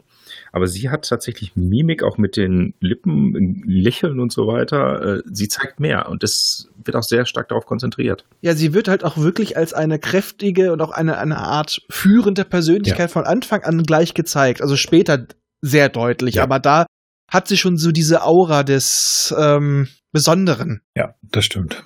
Ich habe mich, immer gefragt, wie eigentlich da hochgekommen? Gibt es da keine Ja. Sicherheits... Genau, Ja, das dachte ich auch. Das habe das hab ich mir ganz mir dick auch. hingeschrieben. Ja. Ja, Ich glaube Oder- tatsächlich, dass das, wir sehen ja später oder zum Ende hin, diese, es gibt diese Wege nach oben. Mhm. Und vielleicht ähm, sind die sonst immer als, äh, ich weiß es nicht, als äh, ja, Notausgang offen oder so. Und in dem Falle nach später, ähm, da ist ja Ausnahmezustand, dass die dann automatisch verschlossen worden sind oder so. Ich weiß es nicht. Ich habe mir das auch ein bisschen so erklärt, die meisten, die da unten sind, die würden gar nicht darauf kommen, sowas zu tun. Wir wissen auch gar nicht, Hm. sie wird nie am Arbeiten gezeigt. Das ist noch so eine Lücke drin. Ja. Aber dass sie einfach, sie ist einfach so dreist, sie tut es. Ja. Weil die haben da nie Wachen aufgestellt. Ja, warum denn? Die machen doch eh nix. Die sind dumm Ja. und machen, was man ihnen sagt. Ja. Sie sind die ist so eine- Hände. So eine psychische Sperre. Ja, die, da kommt einfach drauf. Da, da, rechnet einfach keiner mit, dass die, die Deppen das machen, Anführungsstrichen. Ja, das stimmt. Und von daher, und sie, sie ist, vielleicht zeigt es da deswegen einfach schon, dass sie was Besonderes ist. Ja, das In kann jeder gut sein. Hinsicht. Aber Mhm. das sowieso auch nochmal durch Freda, der sich ja, hier haben wir es das erste Mal, diese Hände, die wirklich ans Herz gehen. Ich bin verliebt. Äh, Ja. der, mit dem ersten Blick, also es wird uns ja direkt gezeigt, nicht nur, dass sie mit den schmutzigen Kindern in Anführungsstrichen und mit ihrem nicht pompösen Kleid, also die kommen aus einer anderen Welt, die sind da hochgegangen. Und ähm, also sie hat sich das getraut, weil wir sehen ja direkt danach die Arbeiter, die eigentlich anders sind. Und ähm, ja, dennoch mal Freda oben drauf. Also sie wird hier ganz klar in den Mittelpunkt gesetzt, so die ist wichtig, die ist auch was ganz Besonderes. Merkt Genau. euch das.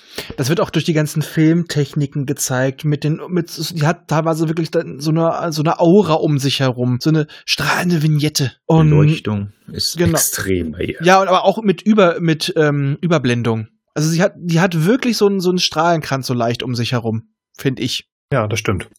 Das Später sogar auch. auch recht deutlich. Und auch, dass sie mit sowas nicht gerechnet haben, zeigt ja auch, wie lange die da oben gebraucht haben, um überhaupt zu reagieren. Ja. Die stehen ja alle ganz verwundert und fast erstarrt da oben, so nach dem Motto, wie ist das passiert, als ob sich das keiner erklären kann. Ich glaube sogar, dass denen zwar bewusst ist, dass da die Arbeiter sind, aber die sehen die ja nicht tagtäglich. Ja, oder nie drüber Gedanken gemacht. Also, du hattest die Information, aber pff, die machen das, die kriegen ihr Essen, die wer- das wird schon passen. Hm. Das sind die Roboter, die haben zu arbeiten. Das sind, die, das, sind die Drohnen, die Arbeiterdrohnen. So bewegen sie sich ja auch, wenn sie zur Arbeit kommen und erst recht, wenn sie von der Arbeit wegkommen. Und während der Arbeit sowieso. Ja. Ja. Das sind alles äh, rein mechanische Bewegungen, die sie bei der Arbeit machen. Und die man heute, wo man heute denkt, das äh, können doch Roboter viel besser machen.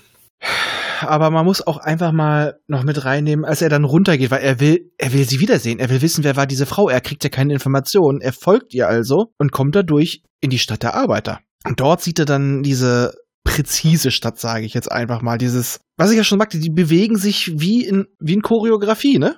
Mhm. Ja. Ganz kurz, ganz kurz. Die Maschinen, sind die in der Stadt der Arbeiter? Das kam mir nicht so vor.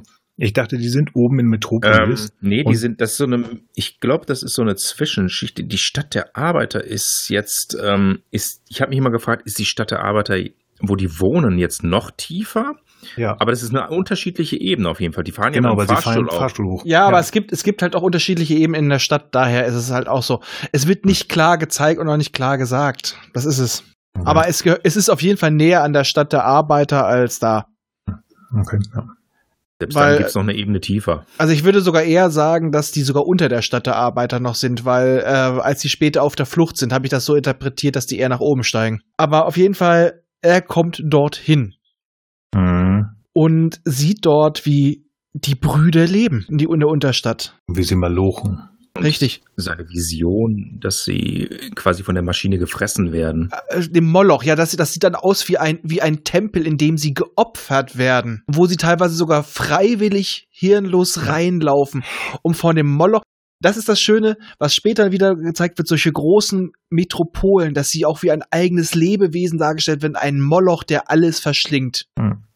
Ich fand diese Bauten faszinierend. Also diese riesengroßen, also diese riesengroße Maschine mit den Arbeitern, die da ja fast schon, also wirklich äh, immer das Gleiche machen, von links nach rechts, von links nach rechts. Der arme alte Mann, der sie steuert, der stirbt und deswegen die Maschine ja halbwegs kaputt geht. Wird einfach nur ausgetauscht. Ja. Ja, das ist aber, es ist eine riesen Baute gewesen. Ich habe erst gedacht, ach Gott, das haben die bestimmt in verschiedenen Ebenen zusammengeschnitten. Nein. Nein, wir sehen es ja später, wenn Maria da die Treppen hochläuft. Ein riesen Bauwerk. Und ich habe mir gedacht, na ja, ne, ist ja gar kein Problem. Aber ich denke Großes damit Set. den Gedanken, ja. Genau, ich denke aber mit den Gedanken von jemandem, der 1982 geboren ist. Das ist 1927.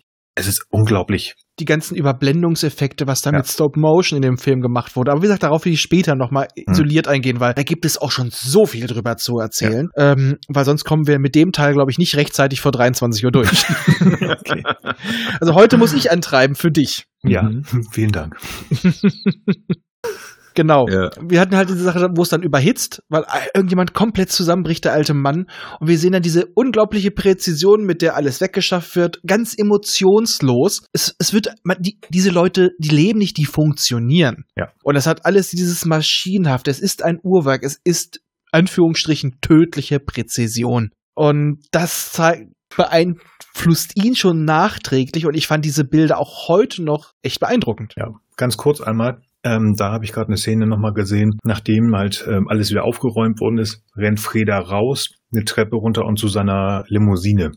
Also das scheint tatsächlich in der Stadt zu sein, die Maschinen. Ja, aber es widerspricht sich in anderen Ja, Punkten. ja, Also, äh, also, hm, ich glaube, da wurde sich nie, da wurde sich nicht so viel Gedanken drüber gemacht. Es geht einfach mehr um die Botschaft, weil später sie- wirkt es eh definitiv, als ob die da drunter sind. Ja. Vielleicht sind die auch überall verteilt. Wir Das wissen es sein, nicht. Genau. Das Einzige, was wir wissen, ist, dass die Stadt der Arbeiter unter Tage ist Ja. und die äh, anderen oben liegen. Es kann auch sein, dass es wie in Coruscant ist, dass die da sind, wo es dunkel ist, wo das Licht nicht mehr hinkommt. Ja, schon in Coruscant war auch ein Gedanke. ja, Ja, stimmt. Weil es ist ja auch so, du kannst die Schluchten unten, kannst du da nicht das Ende sehen bei den Bildern. ja, bei solchen riesigen Bauten, ne? Das ist schon da kommt einiges. unten kein Licht mehr ran. Ja, ich sag nur das fünfte Element, genau das gleiche. Riesige Hm. Bauten, bis du ganz unten angekommen bist, dann ist vorbei. Und davon beeindruckt und auch komplett entsetzt, wie sowas denn mit seinen Brüdern geschehen konnte, eilt er in das Büro seines Vaters, dem Jo Feddersen, der, ja, sein Büro liegt natürlich im neuen Turm von Babel, Ganz oben. genau. Und er spricht an, wie denn sowas sein können, dass diese Menschen da unten leiden, kann man das denn nicht anders machen? Und sein Vater fühlt sich eher belästigt davon, sondern wie von einem Ju dummen Jungen. So wirkt das für mich. Ja, die Wirkung alleine, wie er da steht, was diktiert und alle nur ehrfürchtig äh, warten, bis er seinen Gedankengang vollendet hat. Alle nur warten, wann, bevor sie irgendwie da was sagen. Er ganz in Gedanken muss jetzt was ganz Tolles mir ausdenken. Erst wenn er dann weitermacht, können sie weiterarbeiten und dürfen ihn ja nicht stören. Und das Gleiche gilt natürlich für ihn. Er stört, er darf ihn auch nicht stören. Ja. genauso wenig. Er, sieht ihn wirklich wie einen Ju dummen Jungen an. Du weißt doch Ja. gar nicht, was. Also, ich denke mal, die Generation des Vaters ist sich den, den Leuten sehr bewusst, aber sie wollten halt auch, dass ihre, die, ihre Kinder das vergessen, dass die einfach nur noch als reich und äh, glücklich leben können. Und du hast sowas nicht zu hinterfragen, so nach dem Motto, du stellst damit mein Erbe, das Erbe, was ich dir gebe, in Frage. Und das, was ich ja vorhin magte, sie wirken teilweise wie Kinder. Du bist ein dummes Kind. Ja, was anderes braucht er ja auch nicht. Also Papi ist ja da, Papi kann ja machen, also machen wir hier Spiel Spaß, ne? Ja, aber er hat jetzt so seine erste Dosis Realität erlebt. Ja. Wobei man Das sich dann fragt, wie soll er jemals äh, dessen Rolle übernehmen, Ja. wenn es ihm niemals beigebracht wird? ja. Das habe ich mich auch gefragt. Aber das, das ist, hast du so ein paar Mal, dass jetzt eigentlich äh, in diesem Film, dass sich die leitende Klasse, die Oberschicht, eigentlich durch ihre Hybris und Arroganz selber abschafft. Hm. Weil sie einfach den anderen auch nicht zutrauen, ähnliches. So. Allerdings kommt es dann halt, ich glaube, wir haben noch den Vorarbeiter Groth taucht auf. Ja. Nicht Groot, es ist Groth. Rot. Ja. Und erzählt ihm halt davon, was da unten passiert ist, aber er hat es wieder unter- Kontrolle bekommen und dann Jos Sekretär Josaphat, sehr kreative Namensvergebung, finde ich immer, cool. Ja. den kritisiert er, warum er ihm diese Information nicht gegeben hat. Und er feuert ihn dafür. Und jetzt sehen wir mal, wie das Leben da oben ist. Ich würde mal sagen, für die Leute auch nicht so frei, wenn du nicht zu den Allerobersten gehörst, weil er wird von ihm gefeuert und wer gefeuert wird, der kann direkt nach unten gehen. Ja. Der kann in die Unterstadt gehen. Äh, du bist quasi von dieser Willkür dieser Person abhängig. Wenn du nicht für ihn arbeitest, bist du weg. Also es ist da oben im Endeffekt auch, werden die meisten Leute auch in einer Diktatur leben, in einer schöneren Diktatur. Aber in einer Diktatur, wo ihnen auch quasi für jede Verfehlung etwa ein Schicksal äh, bevorsteht, was mit dem Tod ähnlich ist. Ja, Also ich frage mich, ist das tatsächlich nur wer für Jo arbeitet oder wenn gibt es auch andere, gibt es auch andere wichtige Menschen, dass wenn die jemanden feuern, ich fand das so ein bisschen irritierend. naja, er ist, der, er ist der Herrscher. Ja gut, dann wird es nur er, er sein. er, er kann alles feuern. ja, das, das stimmt. Aber es ist schon echt. Das ist so, als ob Cäsar dir den Daumen runter gibt. Ja. Uh, das ist gut, das ist gut. Ist Ja, auch eine gute. ja, passt das, genau. Ja, das passt wirklich sehr gut, weil er ist ja der Obermacker. Er, äh, entscheidet. Er ist- hat ja auch die sozusagen den Schlüssel für die Herzmaschine. Ähm, ja, okay. Also es zeigt uns aber auch sehr schnell und auch einfach und eindeutig, was wir von Jo halten sollen. Ne? Hm. Das ist äh, ein nicht so netter Mensch. Ja. Und damit sein Sohn dann eben nicht äh, weiter beeinflusst wird, wird er gleich unter Aufsicht gestellt. Genau, und Josaphat wird also auch rausgeschickt. Ja. Und naja, jetzt Frederer ähm, und Frederer verhindert quasi seinen Selbstmord. Weil er wittert jetzt eine Möglichkeit, darüber an Informationen zu kommen. Weil von seinem Vater und in seinen, seinen Speicheleckern wird er sie nicht kriegen. Ja, weiß ich nicht. Ich glaube, er ist einfach Ja. nur ein Gutmensch, weil ähm, er, Mhm. er weiß Das ja, dass, auch. dass ähm, Josaphat einfach, der, ist- der ist raus aus der Nummer. Von dem ist nichts mehr zu bekommen. Also Ich glaube, er will ihn einfach nur retten, weil ähm, egal wo Josaphat hingeht. Ähm, Aber das passt dann auch nicht zu dem, was er später sagt. Er braucht Leute auf seinem Weg, äh, denen er vertrauen kann. Hm, Da hast du recht. Und er kennt ja Josaphat wahrscheinlich schon sein Leben lang. Ja, definitiv. Ja, eben. Und, Und- äh, ja. seinem Vater wird er bestimmt nichts verraten. Ja, das hat ja gemerkt, was das für einen Effekt hat. Ja. Also bleibt Josaphat und der ist ein, er ist ein automatischer Verbündeter, äh, weil er, er steht in der gleichen äh, Position seinem dessen Vater gegenüber, äh, nämlich negativ und äh, damit automatisch äh, ein Verbündeter, mit dem er dann äh, agieren kann. Genau. Und wenn es nur Reden ist, also ich meine, viel von ihm erwarten kann er, glaube ich, nicht. Aber, er kriegt vielleicht mehr Informationen von dem, was unten abgeht, weil da, dass es da solche Probleme in der Unterschicht gibt, das muss ja auch schon Josaphat bekannt gewesen sein, weil der hätte das ja weitergeben müssen. Also weiß er schon mal mehr als er. Der ist eine Informationsquelle auch. Der kann ihm erzählen, Ja. was wirklich ist. Wie tickt sein Vater in dieser Arbeitswelt? Was kann man erwarten? Was geht, Genau. worum geht's da? Er kennt ja halt eigentlich nur die Gärten und das Rumtollen mit den Mädels. Genau. Und er schickt ihn jetzt halt wieder nach Hause und geht wieder runter in die Maschinenstadt. Und das, jetzt das, was du vorhin noch erzählt hast, wird sein äh, Aufpasser. Der Schmale, ne? Genau, der wird jetzt äh, beauftragt, ihn zu beschatten. Dabei ist er ja schon längst wieder weg. Das heißt, der Schmale muss erstmal wieder forschen. Ja, der große Schmale mit dem roten Fuß oder so ähnlich. ja. Aber Freda ist ja schon wieder ganz unten. Genau. Und trifft auf eine Vorwahl oder was war das, eine Auskunftsnummer? Elf, 1188 eh ja, die 11811. Ja. Georgie, wie er es auf dem Käppchen liest. Ja. Und der steht auch wieder an so einer Art Uhr und muss immer äh, zwei blinkende Lichter ver verbinden im Sekundentakt ja, mit den Zeigern. Auch so eine und, ganz doofe Arbeit, habe ich das ja. Gefühl. Ja. Er ist Schaltrelais. Ja. Ja, schon, aber warum? Man sieht daneben immer auch so diese, äh, diese Säule, wo dann, wenn er es nicht macht, steigt dann diese Säule an, dass sich das wahrscheinlich irgendwie überhitzt oder was auch immer. Es, äh, man weiß nicht, was das soll. Es ist, sieht nach einer völlig sinnlosen Aktion aus und glaub, ich glaube aber auch, dass es das genau das der Ziel war. Ja, Ne? das glaube ich auch. Und vor allem, du siehst immer dann als Gegenblende, auf, quasi als ob du auf die Rückseite äh, schaust, die Uhr. Ganz oft. Ganz oft wird es Ja. dieser Gegenschnitt da drin. Also die Uhr ist allgegenwärtig. Und das Ding sieht ja auch ein bisschen aus wie eine Uhr, was er da macht. So, Vielleicht äh, stellt er immer den Schlummerzeit, die Schlummerzeit für andere Leute neu ein. Ich weiß es allem, nicht. Warum müssen diese Hebel, die er da bewegt, so lang sein?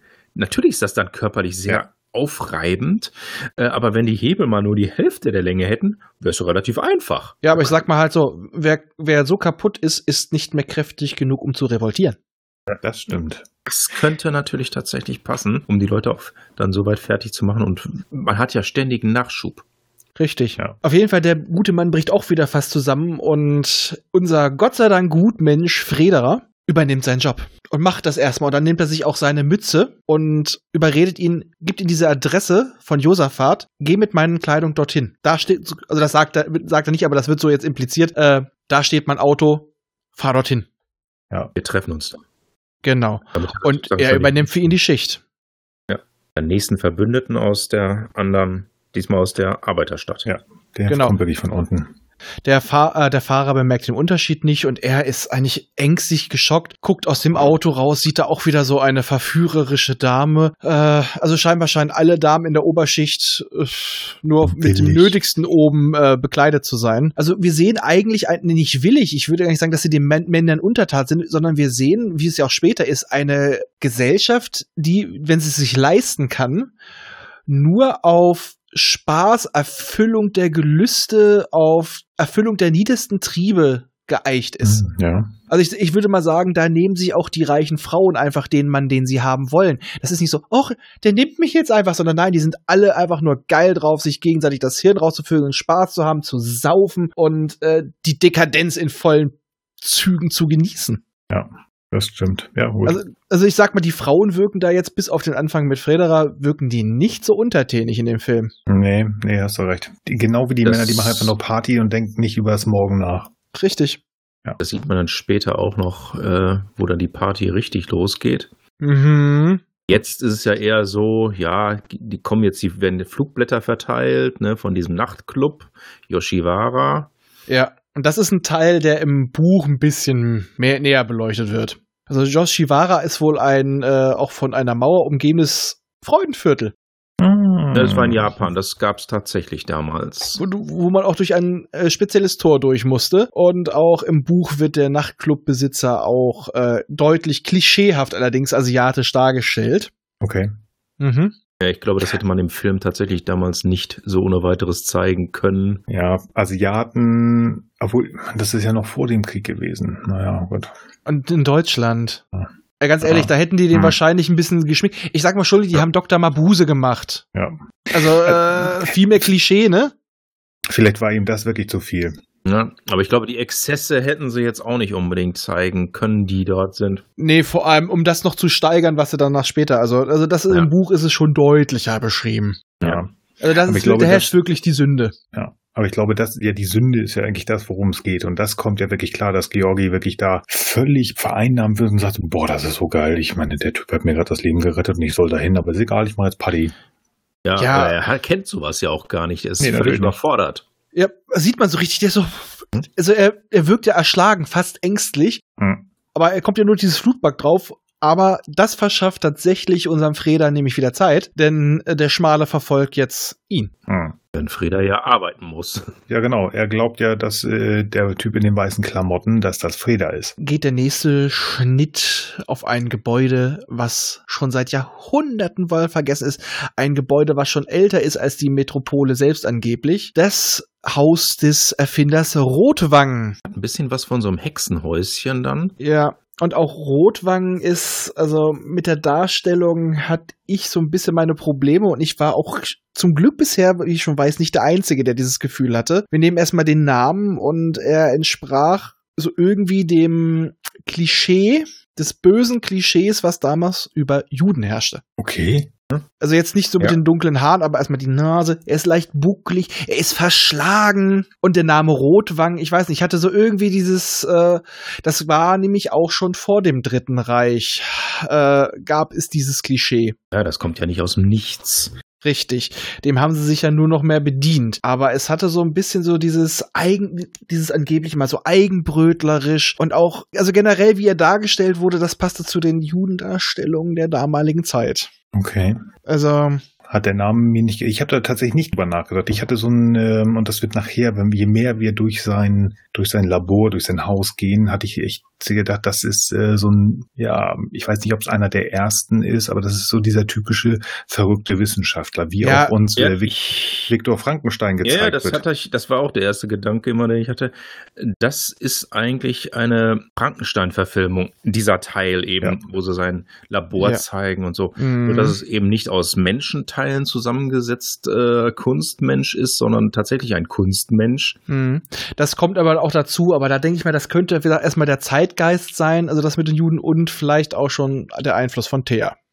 Der Mhm. damals aber noch gesellschaftlich nicht problematisch war. Mhm. Ich weiß nicht, ob der, der Gedanke an den Golem äh, schon zu weit führt, weil es ja ein künstlicher Mensch äh, reinpasst. Nicht bei dem Zweck, den dieser Mensch hat. Nee, aber ähm, der, äh, also ich finde den Rotwang finde ich, da- empfinde ich das schon als eine gewisse Karikatur. Also kann man jetzt anders sehen. Also Ralf hatte vorhin den Gedanken halt auch. Von daher war ich ganz glücklich, dass ich da nicht ganz alleine mitstand. Ansonsten ja, es ist halt bedient sich sehr stark der ja des Schöpfungsmythos aus Frankenstein.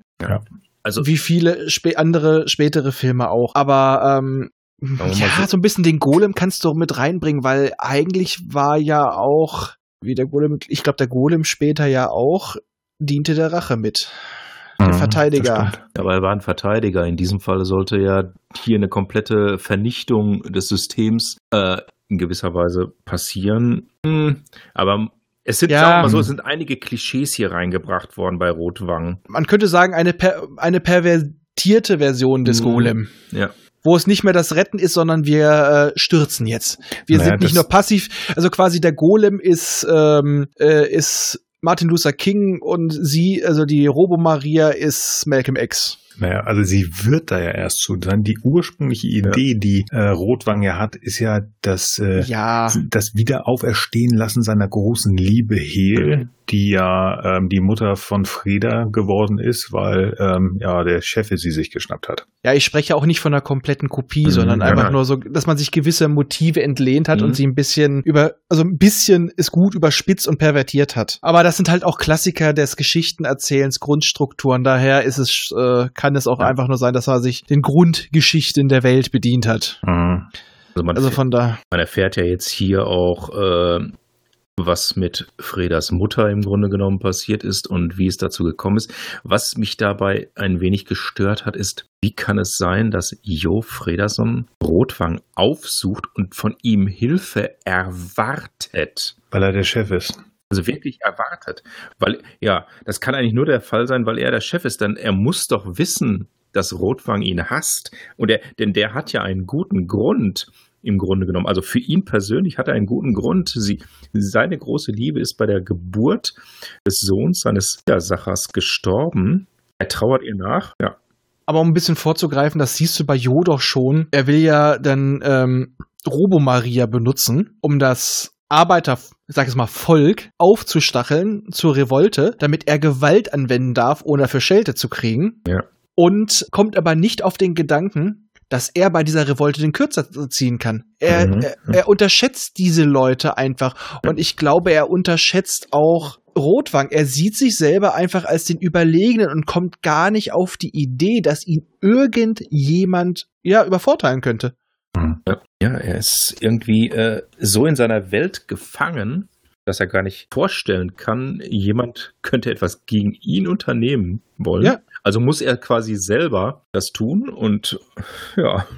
Und wir wissen auf jeden Fall, Rotwang hat seine rechte Hand geopfert, um diesen Maschinenmenschen zu äh, erschaffen. Darauf wird auch nicht weiter darauf eingegangen. Weiß ja, gut. Hat er mal nicht aufgepasst, aber es war wohl anscheinend nötig. Also ich weiß es nicht. Vielleicht, äh, vielleicht sitzt sie da jetzt so drin wie eiskaltes Händchen. Ich habe keine Ahnung. Es, es soll einfach, glaube ich, nur zeigen, dass er auch in Verbindung mit diesem Schreien, den er ja wirklich für Hehl gehabt hat, hinter diesen Vorhang versteckt, dass er da wirklich schon fanatisch ist. Er ist zu es allem bereit. Er ist zu allem bereit, um seine Hehl wiederzubekommen ja. und diese genau. Maschine zu bauen. Es ist völlig egal, um wenn er die andere Hand geben muss. Ja. Genau. Und er sagt halt auch nur noch 24 Stunden Arbeit und dann wird sie nicht mehr von einem Mensch zu unterscheiden sein. Es hat ein bisschen was von Alchemie, die Sache mit, der, mit dem Opfern der Hand. Ne? Ja, das, wo wir dann wieder beim, äh, beim Golem wären. Ja, genau. Also von daher, da sind doch immer noch so gewisse Sachen. Was ich allerdings so ein nettes kleines Detail fand, wo auch wieder Alchemie Chemie und Magie mit reingebracht wird, obwohl wir sind ja alles, ist alles komplett technisch. Und jetzt kommt noch was anderes an der Tür, an der Haustür mm, von seinem Haus oh, ist, ja, ein, ja. ist ein Drudenfuß, ein mm. Pentagramm, aber ja. richtig rum. So ist es ein Schutzsymbol. Ja, aber wir haben an anderen Stellen aber dort, wo der Roboter sitzt, ich sage, nehmen wir den kleinen Altar, ist das Ding auf den Kopf gedreht und das ist es dann ja wieder ja, dann haben wir ein invertiertes Pentagramm. Ja, das äh, in gerade im Christlichen gilt das dann ja wirklich als Zeichen für das Böse, äh, für den Satan, so mit seinen Hörnern, dass auch der Kopf da drin manchmal reingezeichnet wird. Und der Film bedient sich ja auch diverser christlicher Motive im späteren Verlauf. Oh ja. Oh ja. Und das fand ich dann auch sehr schönes Detail einfach. Also so haben wir dann doch wieder so ein bisschen dieses Magische mit drin. Symbolik. Ja. Richtig. Zumindest also in Teilen. Also ich finde, das geht dann noch deutlich mehr in die Religion, wie du auch schon gerade gesagt hast. Das hier fand ich also dieses irgendwie unbedingt das Okkulte hervorziehen wollen, habe ich erst nicht verstanden, bis zu der Folge, also nicht zu der Folge, sondern bis zu der Stelle nachher, wo denn ja der Maschinenmensch zu Maria wird. Und da habe ich gesagt, okay, jetzt weiß ich, warum, warum man das oder warum sie das genutzt haben. Genau. Ja, der nächste Schnitt geht jetzt wieder zu Freda, der immer noch an der Maschine arbeitet und ich sag mal dezent leidet. Also er fährt, er fährt jetzt mal das Leiterarbeiter an eigenem Leib und findet, als er sich den Schweiß abwischen äh, will, das haben wir nämlich vorhin noch vergessen, ein, der, ein, so, so ein Plan, in der Hosentasche, wo die oben das nicht entziffern konnten, was das ist. Und ein anderer Arbeiter sieht dies und fragt ihn auch, bist du heute Abend auch dabei? Sie hat wieder gerufen und nimmt ihn mit. Und dann geht es ab in die Katakomben und wir sehen da sowas wie ein, eine Höhlenkathedrale, sag ich mal. Ja, da kommen wir dann nämlich wieder zu den frühen Christen im antiken Rom, mhm. ja, die sich ja auch in den Katakomben getroffen haben. Da, wo die ganzen Leichen auch ja, beerdigt wurden, die Toten. Und dann, man sieht ja auch hier, das ist dasselbe im Grunde genommen.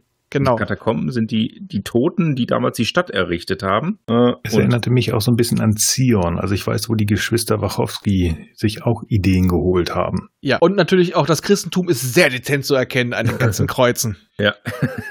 Und wer predigt das vorne? Maria. Und er ist wieder total im Love-Mode, um es mal so zu sagen. Ja, Loveboat. Äh, Lo äh, Loveboat hätte ich hier auch noch auf dem Soundboard, aber Sie zieht ja auch wirklich die, die ganze Truppe da auf sich. Ne? Also sie ist ja wirklich, ähm, ich wusste nicht mal, was ich dazu denken oder schreiben soll. Ist sie da Messias? Ist sie, ist sie einfach nur ein guter Prediger oder was ist? Also ich habe sie schon fast als so eine Art halber Messias gesehen, weil ich würde den Begriff nehmen Prophetin. Johannes Oh, ja, das ist der. Täufer. ja, Nach Sie mir kommt jemand, ne? So ungefähr. Johannes Ja. der Täufer, ja, da dachte ich sowieso bei Jo dran. auch jetzt sie, sie hat ja auch schon den Namen Maria, die Mutter Gottes. Sie ist quasi, da, da, da, da bei, auf ihr, bei ihr sagt alles heilig. Ja, absolut, Oh, ja. absolut. Also sie wirkt auch nicht wie eine verführerische Schönheit, noch nicht. Mhm. Sie hat so dieses reine, dieses strahlende, sie wird ja auch wirklich mit so einem Strahlenkranz öfter dargestellt. Und sie wirkt eher so wie die Prophetin, die von Gott kündet und sie predigt die Botschaft des Friedens. Ja, sie, sie redet auch nicht davon, dass äh, sie irgendwie eine Führungsrolle übernehmen soll oder dass man die äh, da oben stürzen sollen. Das äh, wollen die Arbeiter ja, aber sie halten still. Nein, sie möchte den Ausgleich. Genau, sie möchte das Herz, weil die Arbeiter sind nötig, die da oben sind nötig, aber sie müssten Verständigung haben. Sie sind, sind zwei Welten, die nicht miteinander sprechen können. Es wird ein Mittler gebraucht. Ein Erlöser quasi. Ein sie- Neo? oh Gott, das passt erschreckend gut, aber das müssen wir später nochmal besprechen. Ja. Ich schreibe mir drauf. Mach das mal. Neo das Herz? das neue Herz. Oh yeah, das wird eine längere Folge, ich sag's schon. ähm, Doppelfolge, Ja. Doppelfolge. ich sehe schon. Denn er wird dann auch plötzlich so, er, er, er kniet da schon so richtig, er ist ergriffen. Also ich denke da jetzt wirklich so an diese, diese Leute, die bei den Gospel-Gottesdiensten, diesen, die da schon kurz beim, vorm Mittanzen sind. Oh Ne? ja, ja, schön. Das hat doch bei ihm gefehlt. Also er ist richtig ergriffen und wird dann gestrahlt. Also es hieß der Mittler und er schließt die Augen und er erkennt seine Rolle. Die Hände gehen bei ihm auch wieder in dem Moment wieder zum Herzen, Ja. wo sie vom Herz spricht, damit man auch ganz klar sieht, er ist das Herz. Ja, und sie packt sich immer sehr elegant und lange und knetend an die Brust. also, Entschuldigung, das ist mir aufgefallen. Ich dachte so, also, Schätzelein, also entweder juckt es dich da gerade oder. also, äh, wir haben eine, eine total tiefgreifende Szene, aber das war so, Schätzeleine, dranfassen reicht. Nein, nein, nein. Oder, oder suchst du gerade ein Knötchen? Das wird sehr gut. Ja, man muss aufpassen. Ich glaube, ich, glaub, ich habe das hier zweimal stehen, der shatnerische äh, Overacting, also zumindest wo Genau. der Billy Boy das gelernt hat. Genau. Aber sie erzählt halt auch, sie benutzt sich ja auch beim, bei der, beim Predigen. Genau, wir bleiben bei dem Begriff mal wirklich bei ihr bei Predigen. Das passt Ja. einfach gut. Den Turmbau zu Babel. So eine komplette Zwischenszene, die jetzt eigentlich gar nichts damit zu tun hat, eine komplette Filmsequenz, die über den Turmbau erklärt. Ja, und hier muss ich mal ganz kurz einhaken. Die Legende vom Turmbau zu Babel wird hier erzählt und ähm, irgendwie von wegen, das, das ist ja sehr angelehnt an Metropolis, also an Jo und die Arbeiter, die unten sind. Dass das bei Babel auch so war. Habe ich das falsch verstanden? Ich meine, ich habe ja noch nicht so bekanntermaßen nicht so unbedingt den besten, das beste Verhältnis zum Christentum, also zu diesem ganzen Religionsquatsch. War das nicht so, dass ähm, der Turmbau losging und die alle die gleiche Sprache gesprochen haben Ja. und dann sind die dem, dem, dem alten Mann da oben zu nahe gekommen und der gesagt, nee, nee, nee, Leute, so weit nicht und hat dann mit den Fingern geschnipst und dann hatten die alle verschiedene Sprachen und deswegen haben wir alle die verschiedenen Sprachen heutzutage. Also ich bin ja auch kein Christ, aber ursprünglich haben sie die Sprache der Vögel gesprochen. Mhm. Und dann äh, sind die nicht zu nahe gekommen. Es war einfach diese, die, diese Anmaßung, die dafür Okay. gesorgt hat. Und hier ist es so, sie sprechen beide die gleiche Sprache. Die Ar also die Geschichte wird deutlich abgewandelt. Ja. Okay. Äh, die Leute, die sich das erdacht haben, haben aber nicht genügend Manpower, holen sich weitere Leute und die sprechen eigentlich die gleiche Sprache, verstehen sich aber trotzdem nicht. Also sie, das gleiche Vokabular, aber ich sag mal halt in diesem Fall vom Denken her nicht. Okay. Also sie hat Ja. die Legende aus der Bibel übernommen und abgewandelt, damit es auf Metropolis passt. Richtig.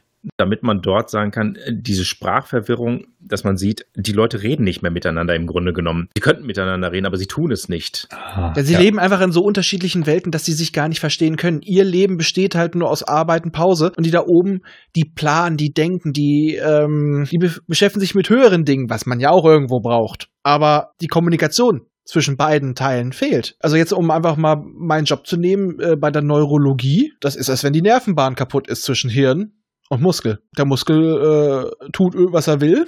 Es kommt aber auch keine Information von unten an, dass äh, ich habe mir gerade ein Messer irgendwo reingejagt. Mhm. Und das Hirn kann auch nichts machen. Es ist einfach, beide agieren für sich, beide versuchen irgendwas zu machen, aber es kommt nicht viel Sinnfreies raus. Es ist im Endeffekt diese Stadt, ich glaube, die wäre auch so oder so irgendwann hochgegangen. Ja.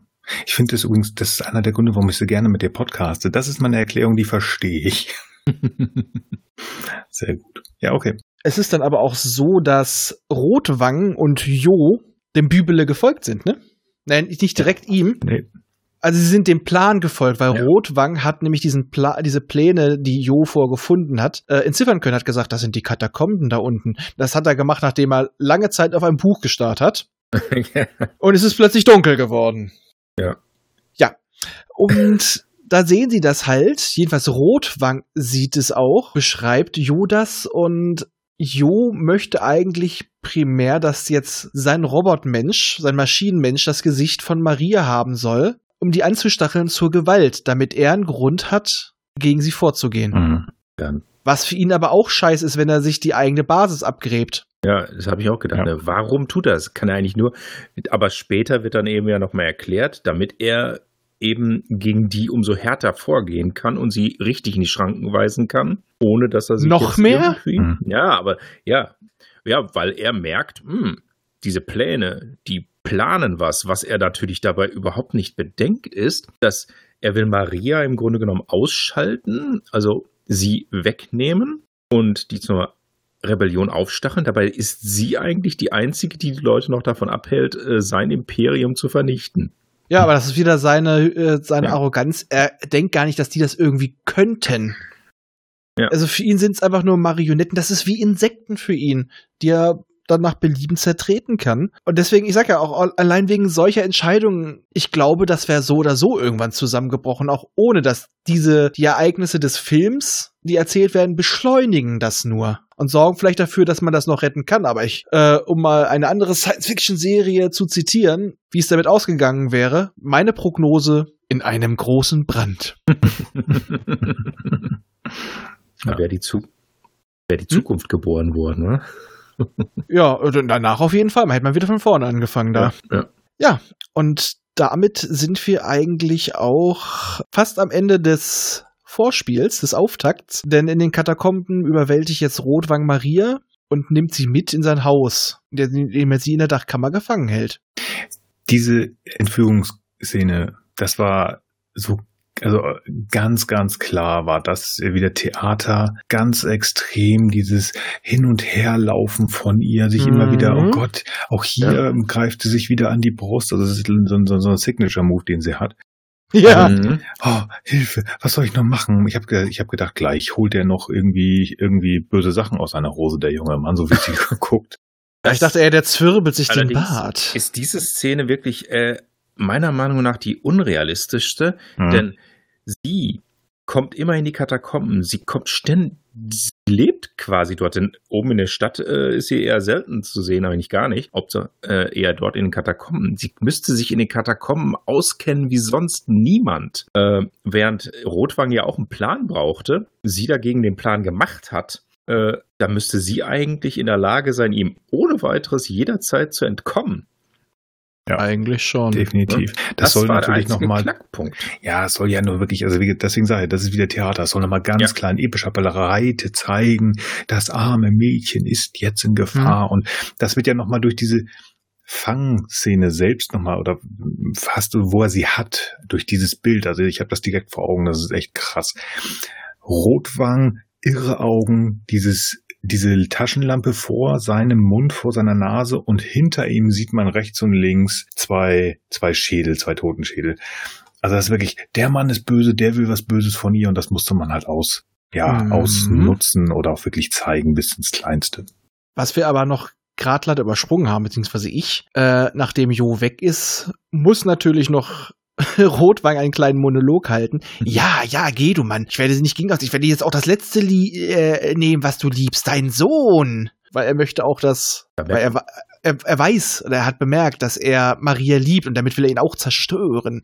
Merkt man aber auch einen Wow. Wahnsinn dann da drin, denn eigentlich ist ja Freda das Einzige, was noch von seiner Hehl übrig ist. Ja, aber es ist leider Ja. auch Ja, die Verbindung zu dem Bösartigen, was Genau. ihn seine Frau genommen hat. Und äh, er kann ja aus Maria im Endeffekt wieder Hehl machen. Und wenn man auch mal guckt, okay, das Bild von Hehl ist relativ, äh, das Bildnis offen, aber so weit ist die, äh, die Ähnlichkeit zwischen Hehl und Maria auch nicht her. Also, Nee, definitiv. Da haben sie geguckt.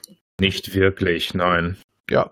Obwohl die meisten Frauen dort sehr ähnlich aussehen aus heutiger Sicht. Die Ähnlichkeit zwischen äh, dem weiblichen C3PO und Maria ist ja auch nicht groß.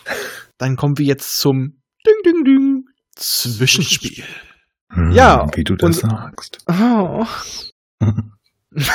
Okay. Kontenance. bitte, bitte. Ja, es ist äh, Samstag, wir sind doch äh, allesamt erwachsene Männer. Äh, der gute Sprich nur für dich. Sprich nur für dich. Wir, wir sehen jedenfalls so aus. So, der gute Freda ist nämlich im Dom verabredet mit Maria. Aber wir wissen ja, dass sie nicht kommen kann. Ja, wie auch. Ja, und äh, im Hintergrund predigt die ganze Zeit ein Mönch von der nahenden Apokalypse. Und dann gibt es eine sehr symbolische Szene, wo er in so einen, ich weiß nicht, wie man das nennt, äh, wie so einen kleinen Schrein oder sowas ähnliches auf jeden Fall. Sind das Apokryphen oder so? Ich wusste das mal. Ich habe doch Dan Brown gelesen. Da sind auf jeden Fall alle Todsünden und der Tod aufgezeigt und er geht komplett drüber, wo man auch schon mal sieht, ja, ja, so ein bisschen als Zeichen, das ist all das, was diese Stadt in den Untergang führen wird. Und äh, er betet zum Tod, dass er doch seine Liebste und ihn verschonen möge. Ja, zu dem Zeitpunkt verlässt dann auch Georgie 11811. Ich denke auch gerade irgendwie an TRX. ja, die hatten da auch nur Nummern. Und wird also dann in, äh, der verlässt dann diesen Sündenclub und äh, wird von dem Schmalen halt erwartet, als er in den Wagen steigt. Und äh, der packt ihn sich gleich. Der Typ ist geil. Ich finde Ja. den super. Also Das ist Mhm. wirklich ein Bösewicht. Ja, also der klassische. Bösewicht, der ja dann später auch immer wieder in dieser Form auch äh, wiederverwendet wurde, im Grunde genommen, diese, diese Figur. Kalt und emotionslos. Er, Mhm. er tötet nicht aus Rache, es ist So ein- ihm einfach egal. Er macht das Ja. ohne jegliche Emotion. So ein Wie eine Maschine. klassischer Agent. Ja. Oh, das wieder. Mhm. Oder wie der Terminator. Mhm. Ja, auch. auch. Der erste. Der Ja. erste. Nicht, Ja, den, ja. äh, nicht Ja, der, der ja. ganze Scheiß, der danach kam. Es gibt nichts nach Terminator 1. Moment, Terminator 2 darfst du nehmen. Ja. Mm, nein, der hat alles kaputt gemacht. Der, Quatsch. der, der hat die Zeitlinien durcheinander gewirbelt. Der erste war eine Zeitschleife. Der hat noch Sinn ergeben, aber der nicht mehr. Ah, Naja, gut. Äh, und dieser gute Herr entreißt dann unserem Georgie den Zettel mit der Adresse von Josephat und schickt diesen armen Lümmel zurück in die, zu den Maschinen und macht sich auf den Weg zu Josephat. Und natürlich äh, in bester Man in Black Manier, du vergisst jetzt, was du hier gesehen hast. Ja. Hm, Geh zurück. Kennt ihr das noch, wie er bei Userfahrt im Haus ankommt? Womit er da ankommt? Diesen Fahrstuhl? Ralf bestimmt. Äh, ich weiß nicht mehr, wie die Dinger heißen, aber ich finde die. Paternoster. Genau. Genau. Äh, einer fährt hoch, einer runter und du musst quasi richtig, im richtigen Moment reinspringen. Und Aber ich die denke sind mir immer, absolut sicher. Ah, absolut. und ich denke mir immer, was passiert, wenn du verpennst in der obersten äh, Etage? was passiert dann? Dann fährst du wieder runter. Achso, dann geht das einfach nur so Das hängen drüber. Oben, das geht, also er fährt nicht wieder zurück, sondern äh, der, der wandert nach, äh, wenn, er, wenn du den linken hast, der geht nach oben, dann Ja. wandert der Also die sind nur oben Ding aufgehangen. rüber und geht dann runter, rechts runter. Also Ja. kurzum, die sind nur oben aufgehangen. Mhm. Gut, das Ja. wollte ich wissen. Genau. Es gab wohl mal welche und äh, tatsächlich auch die düstere Legende, dass die sich so umdrehen und dass es denn äh, was passiert ist. Aber das haben sie tatsächlich im, zumindest in Deutschland nicht. Ja, du lachst, deswegen sind die außer Dienst gestellt worden. Wenn ich mich recht entsinne, war der letzte, glaube ich, in Hannover im Dienst. Ich das, ja. äh, Ja, in irgendeinem äh, Rathaus. Rathaus. Genau. Es Ja. gibt in, ja, es gibt bei uns auch noch welche, aber die sind Ich- außer Dienst gestellt. Du, wei- du, ihr wisst So ja, wo ich wohne, ne? Ja, Ja, eben, ja. deswegen sage ich Äh, es ist ja halt auch in der einen Praxis, in der ich war, da haben sie so einen alten Paternoster, der ist da quasi im Treppenhaus eingebaut. Okay. Natürlich nur, natürlich nur als Anschauungszweck, aber ähm, das Ding war schon ziemlich cool, Entschuldigung, wenn man das so sieht. ich liebe die Dinger und ich, ach, Ich glaube, ich habe die let- vor einiger Zeit, das muss vor Jahren schon her sein, noch in irgendeinem Tatort gesehen. das kann gut sein. Das war aber dann, glaube ich, in Münster. Mhm. Es gibt die Dinger ja noch, aber die werden nicht mehr benutzt. Nee. Genau. Ja, aber unser guter Frederer, der ist äh, immer noch in Sorge um Maria, möchte jetzt zu ihr und hat so die Hoffnung, dass einer seiner wenigen Kontakte, ich sag mal zu Anführungsstrichen Unterwelt, der Georgie, ihm behilflich sein könnte. Und deswegen kehrt er jetzt schnurstracks zurück zu Josaphat und erfährt, äh, dass Georgie dort nie angekommen ist. Josaphat weiß nichts von ihm. Also äh, schneller Kl Kluftwechsel. Mhm. Wieder normale, Anführungsstrichen normale Kleidung an, aber diesmal mit einem kleinen Fashion Cape und will wieder nach unten. Und jetzt haben wir die Szene mit dem Pat Paternoster. Das hat Genau. auch so ein bisschen was von, von das fünfte Element, von dem Bösewicht und dem Helden, die sich nie sehen. Ja. Der eine steigt ein und fährt runter und der andere kommt in dem Moment hoch. Ist ein bisschen klassischer Slapstick Ja. drin. Ja. Stimmt. Hm, es würde mich echt interessieren, war das beim fünften Element auch vielleicht eine kleine Verbeugung, weil Metropolis ist einfach ein, Ja, ist ein, genauso ein Moloch. Ja. es ist auch ein, das, das der größten Stadt. Werke der Science Fiction. Fluggerät, die Flugfahrzeuge, äh, die riesige Stadt mit den Schluchten und alles dunkel unten. Also, das passt schon zusammen ein bisschen. Ja. Und jetzt will ja halt der Schmale geht in die Wohnung von Josaphat. Der hält aber auch optimal die Schnauze, um es mal so zu sagen. Ja. Der ist treu Also, ergeben, also ja. ein ganz loyaler Typ Versucht ihn ja massiv zu bestechen. Mit sehr großen Scheinen, die Ja. demonstrativ, also Ja. Ja. was für große Geldscheine. Na, wobei die, die eine Million Do äh, Dollar, sag ich schon, Reichsmarkscheine, die waren ja auch echt wirklich groß. Zu der Zeit und danach auch. Ich würde mal behaupten, die Dinger waren so halb, halb so groß wie man 22 Zöller. Ja. ja, Also das war, glaube ich, auch damit man das gut sehen kann. Mhm. das stimmt. Aber, äh, da Aber muss der ich, Typ da, hält stand. ja, macht Muss man nichts. Er hält, Loyal. Also der, der versucht ihn ja sogar noch anzugehen. Also der ma macht richtig den Heldenmove, um es mal so Ja. zu sagen. Und äh, hat aber natürlich keine Chance gegen den Agenten. Ein Riesenkerl und wie eine Katze ist der. Wow.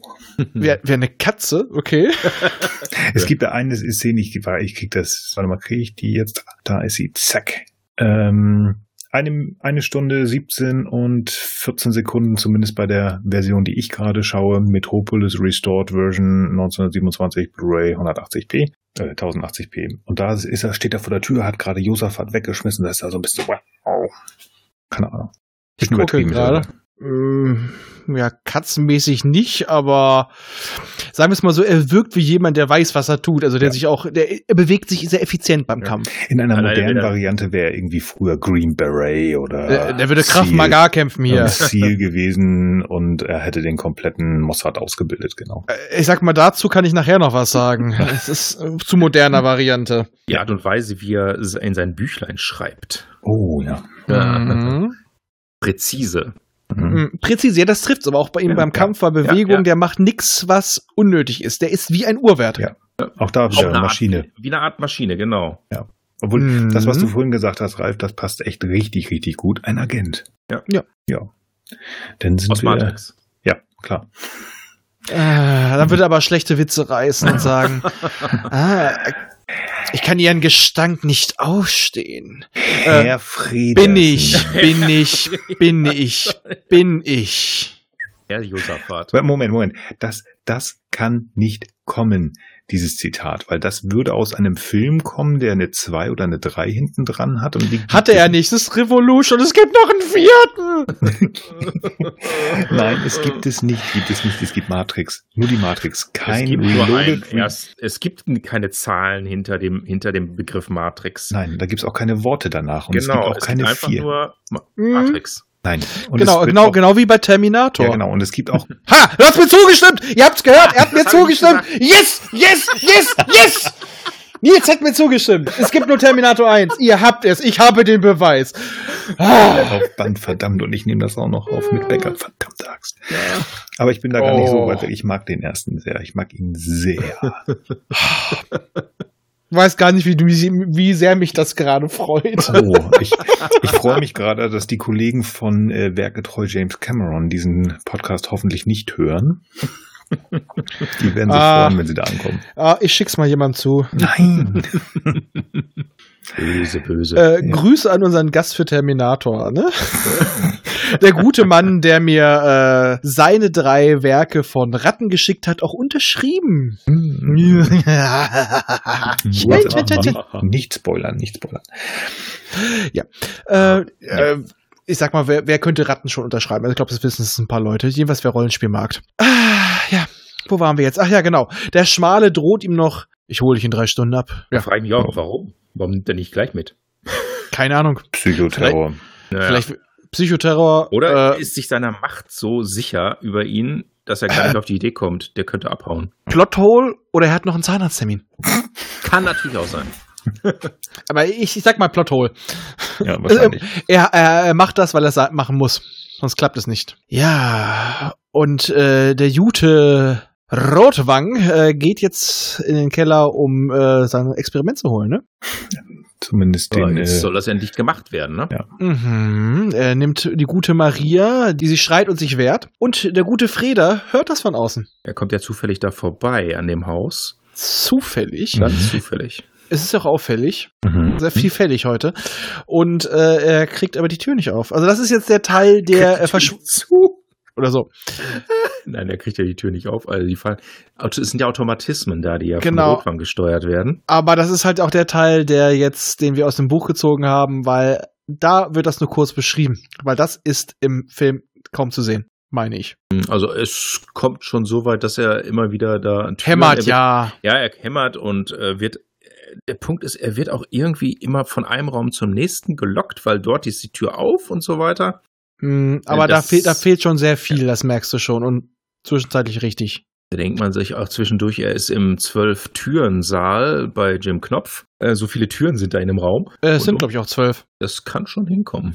glaube, im Buch wird sogar was von zwölf gesagt. Ja. Ja, aber auf jeden Fall, während er dann noch äh, türenmäßig hämmert, äh, hatte Rotwang die Maria schon überwältigt und hat sie in eine Art gläsernen Sarg gesteckt mit strategisch gesetzten kleinen Metallteilen. Und sie hat eine schöne Haube mit Nöppeln drauf und Kabeln. Und dann wird jetzt quasi ihr Verstand und auch die Gestalt dadurch auf die Mensch-Maschine übertragen. Wobei ich erst anfangs immer so dachte, als beim ersten Mal sehen, stirbt die jetzt?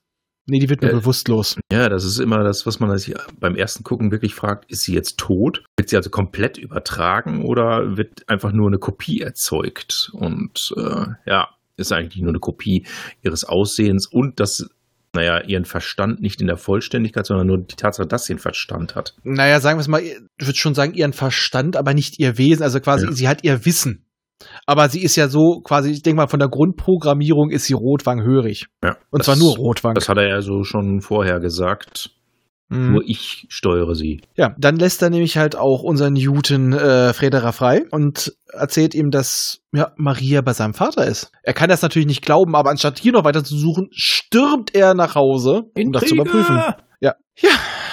Und dort findet er etwas. Äh, Robo-Maria in den Armen seines Vaters. Die echte Maria liegt noch bewusstlos im Büro.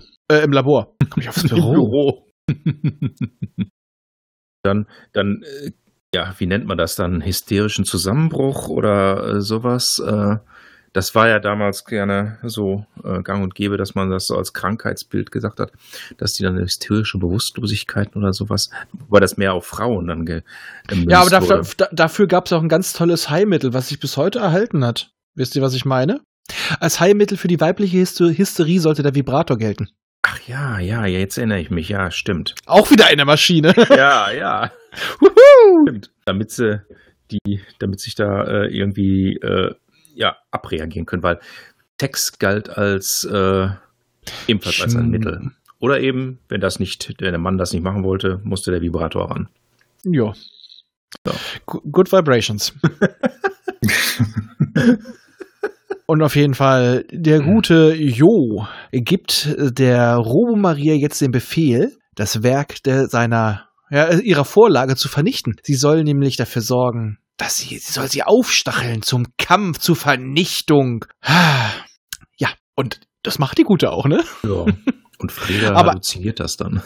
Aber erstmal soll ja quasi noch gezeigt werden, wie hörig sie ist und äh, vielleicht auch so ein bisschen, um seinen Sohn von ihr abzubringen, denn ich schätze mal, das soll auch dieser berühmte Club Nachtclub sein. Das Könnte ist der ich mir Nachtclub, Ja, vorstellen. ja, das ist derselbe. Genau. Mhm. Denn dort führt sie einen Tanz vor. Einen für die damalige Zeit wahrscheinlich sehr erotischen Tanz. Ich fand ihn sehr abgehackt und äh, Ich musste an Raumpatrouille Orion denken. ja, ja, so ungefähr, ja. genau. Oder- So, das und- soll, das soll auch alle sieben Tod, äh, alle Todsünden darstellen, alle sieben. Hm. Und sie ist angezogen wie das Bildnis, was du öfters siehst, der babylonischen Hure, was auch schon vorher mal eingeblendet wurde. Ja. Hat auch ein bisschen was vom Breakdance. Ja, äh, ja sie tanzt den Roboter. Also, oh. Also ich finde, das ist so ein bisschen wirklich die, ähm, ja, das ist der Zaun, der dem Zuschauer jetzt einfach mal ins Gesicht geklatscht wird. So, hey, hier, die ist äh, jetzt die Böse und äh, Evil Maria will allen den Kopf verdrehen und die ist, äh, boah. Also Overacting, das wäre jetzt noch nett gedacht. Also diese Mhm. ganze Szene, auch der zusammen, erneute Zusammenbruch von Freda, der im Bett liegt und das, irgend- ich weiß nicht, kriegt er das mit? Macht er da gerade Der Fernsehen? halluziniert das. Der halluziniert. Aber sie hat es auch wohl wirklich gemacht. Ja. Also das ist ja außersinnliche Wahrnehmung, Spinnerei. Auf jeden Fall, er hat noch eine weitere Vision dabei, während sie alle Männer Geifhand macht, die ihr wirklich hinterherlaufen. Also du siehst sie wirklich so. also wirklich. Ja. Also das fehlt, das hat doch gefehlt, dass einer so die Zunge macht. So.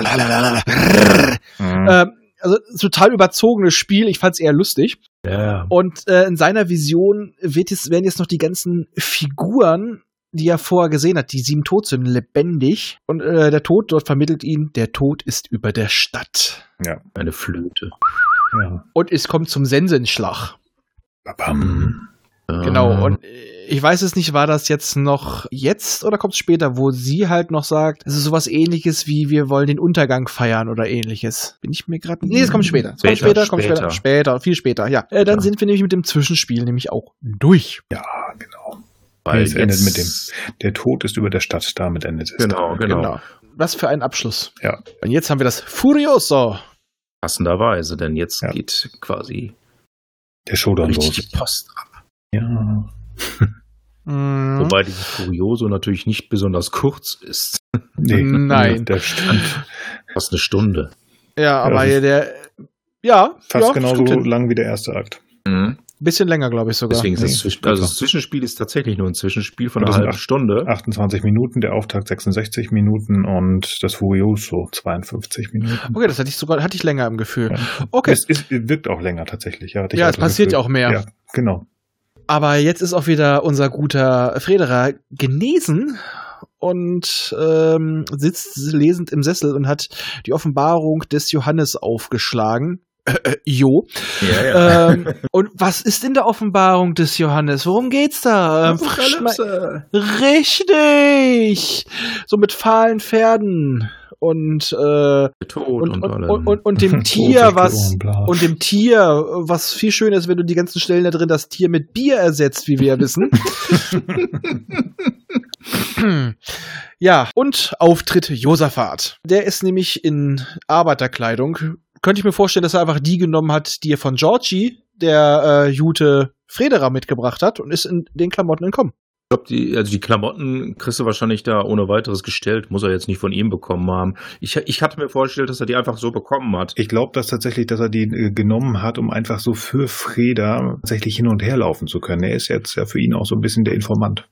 Ja, ich dachte, das Ja. ist also wirklich so äh, auch, um ihn zu entkommen. Also, äh, weil die Klamotten lagen da rum und ähm, Mhm.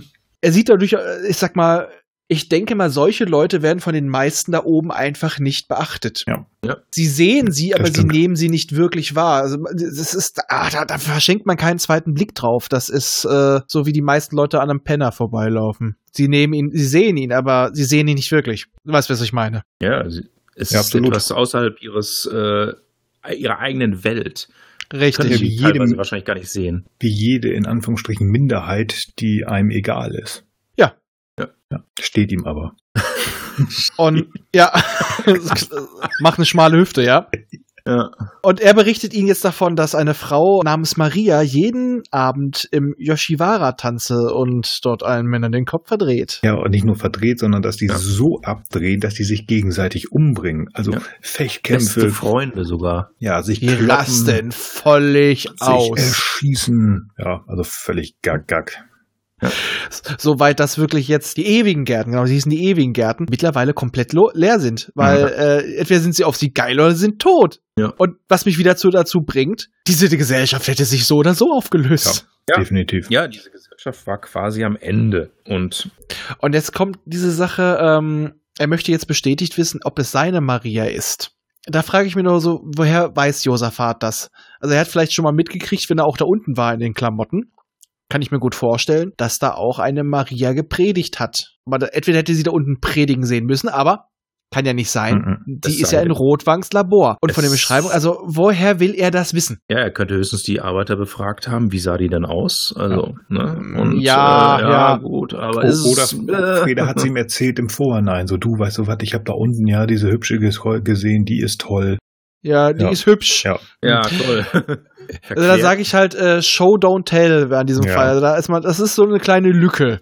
Ja, Aber ist in Ordnung.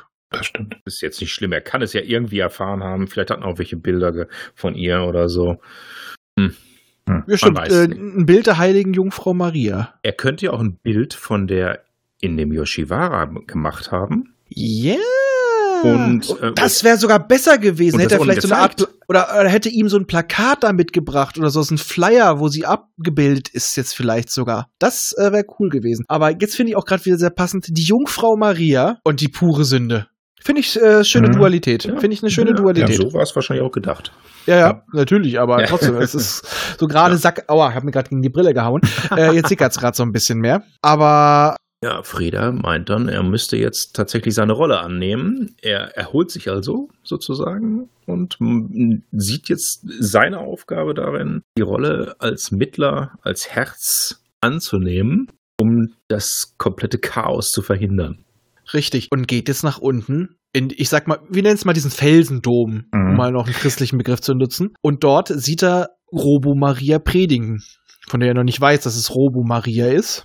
Ich glaube übrigens, dass ähm, vielleicht hat Josaphat Maria, also Evil Maria, doch da unten gesehen, die Predigt. Und zwar Ja. die Evil Maria, also Wenn nicht die da gute, ständig wechselt, ne? ja genau, sondern die Böse, die ja den da unten, die wird ja nicht nur einmal gleich, was er gleich sehen wird, vielleicht Tags- schon mehrfach da gewesen sein und sagt hier, Kann also, sein. das Hm, stimmt. möglicherweise.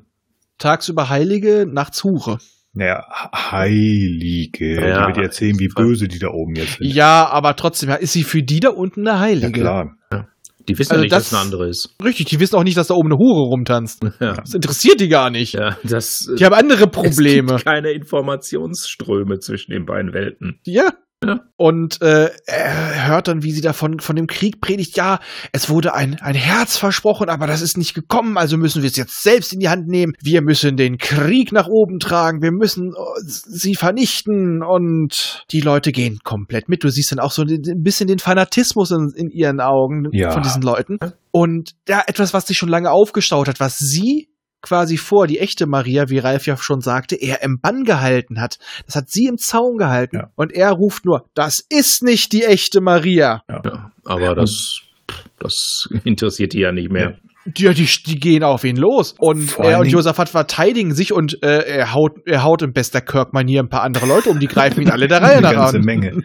Ja. Ich will noch mal ganz kurz sagen, dass hier Brigitte Helm für mich die beste schauspielerische Leistung des ganzen Films von allen Schauspielern gezeigt hat. Also Ja. wo sie hier, Ralf hat es ganz zu Anfang schon gesagt, hier kann sie richtig mal was zeigen, hier kann sie böse spielen, sie guckt natürlich übertrieben, das ist aber der Ja, Zeit für die im Film damalige Zeit, ja. aber grandios. Also wo, das habe ich mir zwei oder dreimal angeguckt. Ähm, nicht nur, weil sie lasziv gucken kann, sondern weil sie es einfach mit Spaß gespielt hat. Hier die Böse, wie sie die die Mengen versucht davon zu überzeugen, dass die oben grandios. Also das, wer das noch nicht geguckt hat und wer sich das hier nur anhört, wie wir darüber reden, guckt euch das mal an. Also wirklich Chapeau an an Frau Helm. Das hat sie echt sehr sehr super gespielt. Die Mimik alleine Ja. schon. Also hier Das Gesicht, zeigt die Augen. Hier wirklich. Sie kann echt diabolisch gucken. Ja. Was wir noch vergessen haben, die echte Maria ist mittlerweile auch schon geflohen. nachdem Rotwang enthüllt hat, was er eigentlich vorhat. Die ist jetzt auch wieder im Spiel. Aber wir haben auch Wiedersehen mit Georgie. Denn der wirft sich, als die auf ihn losgehen, dazwischen und fängt sich damit einen echt fiesen, tödlichen Messerstich ab. Er hat sich, ge er hat sich geopfert. Der Ja, und Robo Maria wird halt, ja, ich sag mal so förmlich, das hatte äh, so aus den Schultern rausgetragen. Und Fredera, äh, Fre ich, ich nenne ihn immer Fredera, Freda, Fre Freder. Freder äh, kümmert sich mit Josaphat um, ja, den, jetzt, wie er es erkennt, Sterbenden. seinen sterbenden Freund. Er hat Aber- sich als wahrhaft loyal erwiesen, Ja. als Freund. Habt ihr gemerkt, in dem Moment, wo sie, wo sie die falsche Maria, die Maschinen-Maria, auf ihren Händen rausgetragen haben, begann die Musik immer wieder und dann ab dann immer wieder Ja, die Marseillaise zu spielen. äh, definitiv. Mhm. Immer wieder. Immer wieder, um dann natürlich die französische Revolution reinzubringen. Also um ganz klar zu machen, hier beginnt jetzt eine Revolution und sie sollte quasi die Marianne darstellen, wie auf den Mhm. Ja. Gemälden. Ja. Eine Frage habe ich aber noch. Also ihre Gestalt wurde ja geändert. Ja. Ihre Hätten die Gestalt. beim, aber haben Sie beim Raustragen nicht gemerkt, dass es einen Gewichtsunterschied gibt? Das ist sowieso so eine Frage. Ist da noch eine Maschine drunter? Das weiß man ja nicht. Ist das Naja, später sie- umgewandelt? Aber später sieht man ja das. Also sie muss ja, entweder ist es wieder Zauberei, Alchemie, oder sie hat einfach ein Holo-Projekt. Aber ich, äh, also die, da muss, äh, Ja. Denk, denk da, sie bitte muss einen daran, Gewichtunterschied Sie haben. ist aus Holz, also sie ist nicht ganz so schwer. Oh, also Sie ist also, sie ist eine Hexe? Ja, eine, eine tote Ente, eine kalte Ente oder was? Ja, ja, genau, kalte Ente. Das muss da dann Stichwort, genau. Das wird, das wird der, der Titel der Folge äh, äh, Roboter, Frauen und kalte Enten. Nein, ich glaube, ich finde was Besseres, aber ja, du hast ja schon recht äh, mit dem Gewicht und so. Wenn sie tatsächlich nur Verkleidung bekommen hat, dann hätten sie es eigentlich merken müssen, äh, dass sie, es sei denn natürlich, die, dieser Roboterkörper ist wiederum hohl, komplett hohl und es ist leicht Metall. nein, es ist Holz. Oder vielleicht dachten sie, sprich eine Frau nie auf ihr Gewicht an. Das Genau. ist gut. Oder scheiß drauf, sie ist heiß. Mann, wir wollen doch jetzt nicht wirklich in einem Science-Fiction-Film anfangen, über Logik zu nachzudenken, oder? Nein. Doch, dann, es macht ja Spaß.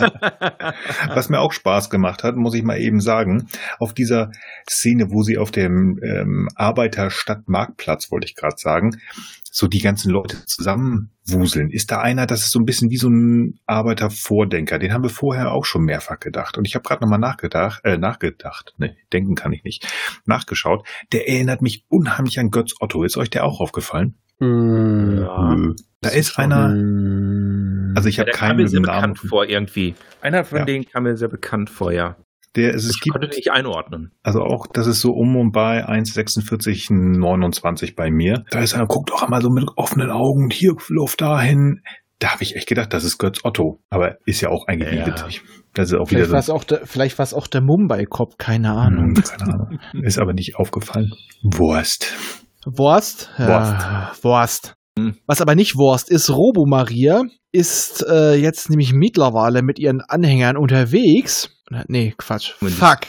Die sammeln die Frauen noch ein. Genau. Und es, es heißt immer nur, keiner soll zurückbleiben. Ja. Nehmt alle mit. Mhm. Das merkt man. Ja, die wollen den Mhm. Krieg ziehen, ne? Ja. Ja, sie steht da auf so einem Platz da, äh, wo halt auch, was wir später sehen, ist einfach ein riesiger Alarmgong. Ja. Sie wollen die Maschine überhitzen lassen. Sie wollen die Herzmaschine zerstören. Was natürlich den Untergang der Stadt quasi, quasi bedeuten würde. Mhm. Tod den Maschinen schreit Ja. sie. Das ich Genau. total grandios. Also ich bin auch noch kein Terminator. Ja.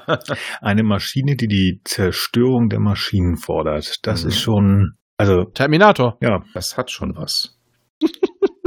Terminator hat Ja. viel geklaut. Alle, Äh, wer hat alle nicht sollen geklaut? so hochgehen, ne? Aber vor allem der Terminator, oh, da kommen wir später zu.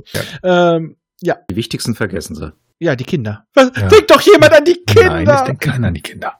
Eben. Mm. Diesen Dann Toast. Nehmen Sie mal Ähm, wieder die Fahrstühle, aber diesmal nicht Ja. in geordneter Formation. Chaos, Nee. Chaos, Chaos. Ja, Nachdem jetzt, und Maria macht sie halt auch noch weiter, weiter heiß, dass sie endlich die Herzmaschine zerstören sollen, die ja Groth noch vers versucht zu verteidigen. Ja. indem er noch äh, die Türen schließt, die Schotten. Und dann sehen wir tatsächlich noch mal vom äh, großen Chef, vom Jo, ein Telefonat, Bildtelefonie. Ja. Ja, Für die damalige mal- Zeit äh, visionär. Ja, Äh, Heutzutage ist sie immer noch unpraktisch, deswegen macht's kein Schwein. Außer jetzt unter Corona war sie teilweise sehr schön Facecam. Äh, hat manchmal das so ein bisschen normaler gemacht. Da kriegt er einen ganz komischen Befehl. ja, mach die Tür auf. Sieh Ja. zu. Lass sie machen. Lass sie einfach Ja. machen. Ja, der hat irgendwie nicht Bock, aber er gehorcht natürlich. Ja. Obwohl, viel schlimmer kann es ihn ja nicht mehr treffen, obwohl er kann unter ihnen dienen, anstatt an der Herzmaschine zu stehen, wo es doch relativ chillig zu sein scheint. Was ich hier auch noch ganz spannend finde, eigentlich kann ihm das egal sein. So hatte ich den, Ge den Gedanken, weil auf dieser Bildmaschine, auf diesem Bildtelefon steht HM2. Hat er noch Herzma- eine Maschine? Ja, eben. Es, es kommt, kam dann so vor, also gibt's noch mehr davon? Ja. Das war so meine Überlegung. Ja, aber vielleicht ist es so, äh, äh, wenn eine ausfällt, ist es trotzdem scheiße. Ja. Auf jeden Fall, man sieht man halt auch noch, er ist, er ist auch ein Arbeiter. Er ist zwar der oberste Arbeiter, hat noch Kontakt mit dem Chef, aber er gehört zu diesen Leuten, weil er warnt sie, weil er war, er ist einfach so, er weiß ein bisschen mehr. Mhm. Ihr dürft das nicht zerstören, wir werden hier alle ersaufen. Ja. Diese Ja. Maschinen sind nicht nur für den Strom da, vor allem diese Maschine, die Herzmaschine sorgt dafür, dass hier unten nichts geflutet wird, sonst Ja. gehen wir alle drauf. Aber diese Leute sind so im Wahn, äh, du siehst, ich, also ich sah vom inneren Auge wieder so geifernde Hunde. Ja. Ja, Da und hat, äh, Der, da, da hat er, glaub, haben sie, glaube ich, auch dann das Thema des Bergbaus eben noch reingenommen, äh, also des Steinkohlebergbaus, denn wenn man da nicht ewig die Pumpen laufen lässt, ersäuft das Stimmt. Ruhrgebiet. Ja. Das ist Fakt. Und die müssen ewig laufen. Und wenn man das abschaltet, ja, dann habt ihr verloren. Dann würden wir hier untergehen. er versucht wirklich nochmal seinen Leuten das zu erklären und das Beste, also ich finde auch übrigens den Schau, also die, das ist auch wieder sehr schön dargestellt, was äh, Groth da macht. Obwohl er mich so ein bisschen an Obelix erinnert hat. Also nicht von der Fülle her, nicht von der Fülle, na, na, Moment. Nein, aber von dieser Art und Weise, wo er so hin und her und verdammt und dann tritt er da diesen, diesen Hebel wieder um, dass die Tür aufgeht, das hätte ein Obelix machen können. Irgendwie. Mhm. hm, Oh ja, ich dachte an Hagrid. Oh, auch ja, schon, auch, auch. Ähm, ich weiß nicht, ob es jetzt an dieser Stelle war oder erst später, aber ich glaube, er hat den Facepalm erfunden. er hält, haut sich wirklich Facepalm-mäßig mit der Hand vor die Stirn. Ich weiß nicht, äh, ob es an dieser Stelle war oder später, wo sie es feststellen mit den Kindern, äh, dass er die für komplett bescheuert hält. Also es ist wirklich auch vom Sinn her genau das. Das kann gut sein. Das macht Groth und äh, als ob er den da erfunden hat. Wahrscheinlich. Ja, also der Film hat ich ja bin so Groth. Er so viel davon, der Film. Das Ja, wird ja. der Titel der Folge. Ich bin Groth. Sehr gut, ja. Ja. Gekauft. Gut, wunderbar. Ja, jedenfalls die unten sind fett am Feiern, dass sie jetzt alles zerstört haben. Und dann sehen wir oben aus der Sicht von Jo, von seinem Turm, wie überall die Lichter ausgehen. Und tschüss. Ja, genau das, was Mhm. Groth der gesagt hat. Lasst es. Und der Schmale kommt jetzt reingestürmt und teilt ihm mit, äh, du, dein Sohn ist unter den Arbeitern. Bum, bum, bum. Scheiße. Jetzt hat er Muffen. Er fürchtet um seinen einzigen Nachkommen. Ich, ich finde diese, diese Reaktion von dem Schmalen hier einmal, so dass er sagt, ja, dein Sohn ist auch äh, unter den Arbeitern, das geht ja noch. Aber er sagt ja gleich nochmal, ähm, ja, und was ist denn jetzt mit meinem Sohn? Ich muss das genauer wissen. Und morgen werden sie Tausende fragen, was ist mit meinen Söhnen? So nach dem äh, Motto. Das Ja. ist so ein bisschen, das passte nicht mehr in diese Figur. Ein Mhm. bisschen den Schmalen, Ja. so ein bisschen. Ja, aber ich dachte auch so, jetzt, äh, jetzt bröckelt auch seine Macht, dass jetzt auch so eine Person ihm plötzlich auch mal was sagt, also was Mhm. unbequem ist. Also ähm, äh, natürlich ist es Ja. nur, um diesen tollen Satz Ja, unterzubringen. klar. Und sonst ist keiner da, aber ich, Ja. ich habe das so mir ein bisschen rein interpretiert, dass in diesem Moment auch so ein bisschen seine Macht bröckelt. Also bei ihm bröckelt definitiv was, dem fällt alles aus dem Gesicht. Na klar. ich glaube, in dem Moment und auch in der Aufregung, in dem auch der Schmale steckt, hat er ihm halt auch einfach mal die Wahrheit gesagt. Das kann gut sein, ja. Ja. Der sieht seine, sein, sein, sein Auftraggeber flöten, er sieht wahrscheinlich seine Bezahlung flöten, sagt, er, dann kann ich auch mal was anderes sagen. Ja, okay. Freda und Josaphat äh, sind in der Arbeiterstadt und es kommt von überall Wasser. Durch Ja. aus den Häusern, was ich ein bisschen doof fand, aus, den, äh, aus dem Boden, Ja, das passt schon. aus, Ja. aus den Feuerzeugen, nein, ähm, Überall. Es, ist Es kommt einfach überall. überall, sein. Überall. aus den Kindern. Also es Wenn scheint so zu haben, sein, ja. als ob die Arbeiterstadt wirklich ganz unten ist, Ja. wo das Wasser noch zurückgehalten wird und dann von Mhm. allen Seiten reinbricht, wieso auch immer. Genau, und auf dem, äh, ich würde mal sagen, wie kann man es mal sagen? Ich habe immer gesagt, wie so ein großer Marktplatz, so der, äh, da auch wo dieser Gong ist, dort sieht er die echte Maria und äh, mit den ganzen Kindern, die sie schon mitgenommen hat. Sie und ihre Kinder, ne? Mhm. Ich, ich habe auch mal, ich habe irgendwie auch mal äh, für mich so die Idee gehabt, sie ist eine Kindergärtnerin.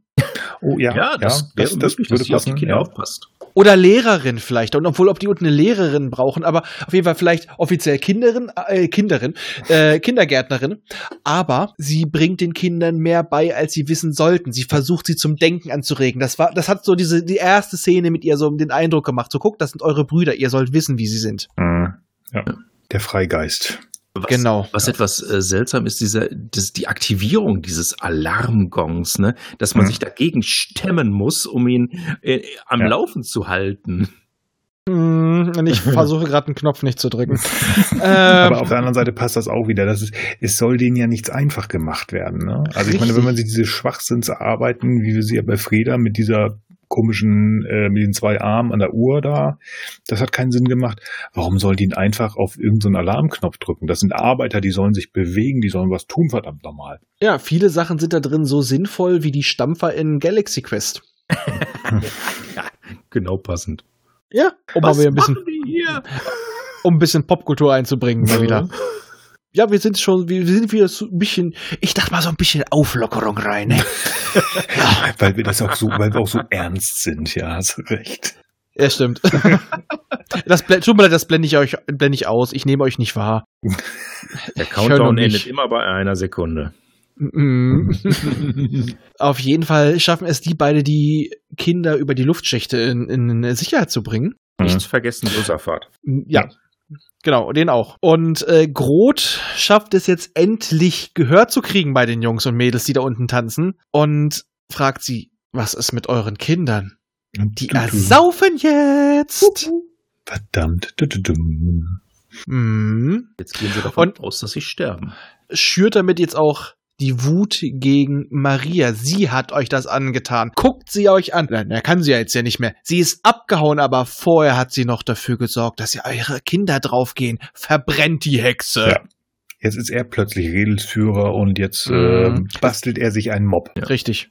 Und putzt. Obwohl er, nee, Ähm. er übernimmt einen Mob, weil den Mob hat sie gebaut. Ja, eben. Genau. Ja. Und jetzt gibt's noch einen weiteren Mob. Das ist nämlich die Szene, die ich vorhin meinte. Denn äh, Robo-Sünden Huren Babylon Maria Mhm. Äh, wäre eine tolle Actionfigur, glaube ich.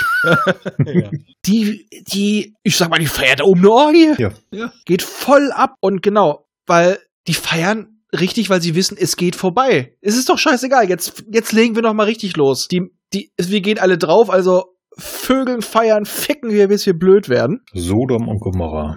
Ja, danke. danke, das habe ich gesucht. Äh, und schickt sie jetzt auch los. Wir gucken uns den Untergang an. Und dann zieht der nächste Mob los. Und während diese beiden Möppe durch die Gassen möppeln, treffen die irgendwann auch mal aufeinander. Wir sehen aber halt auch noch, wie der Jute Federer mit Maria halt vor dem einen Mob flüchtet. Ich liebe gerade das Wort Mob und Möppe. Ich will nicht Möpse sagen. Ja, didim.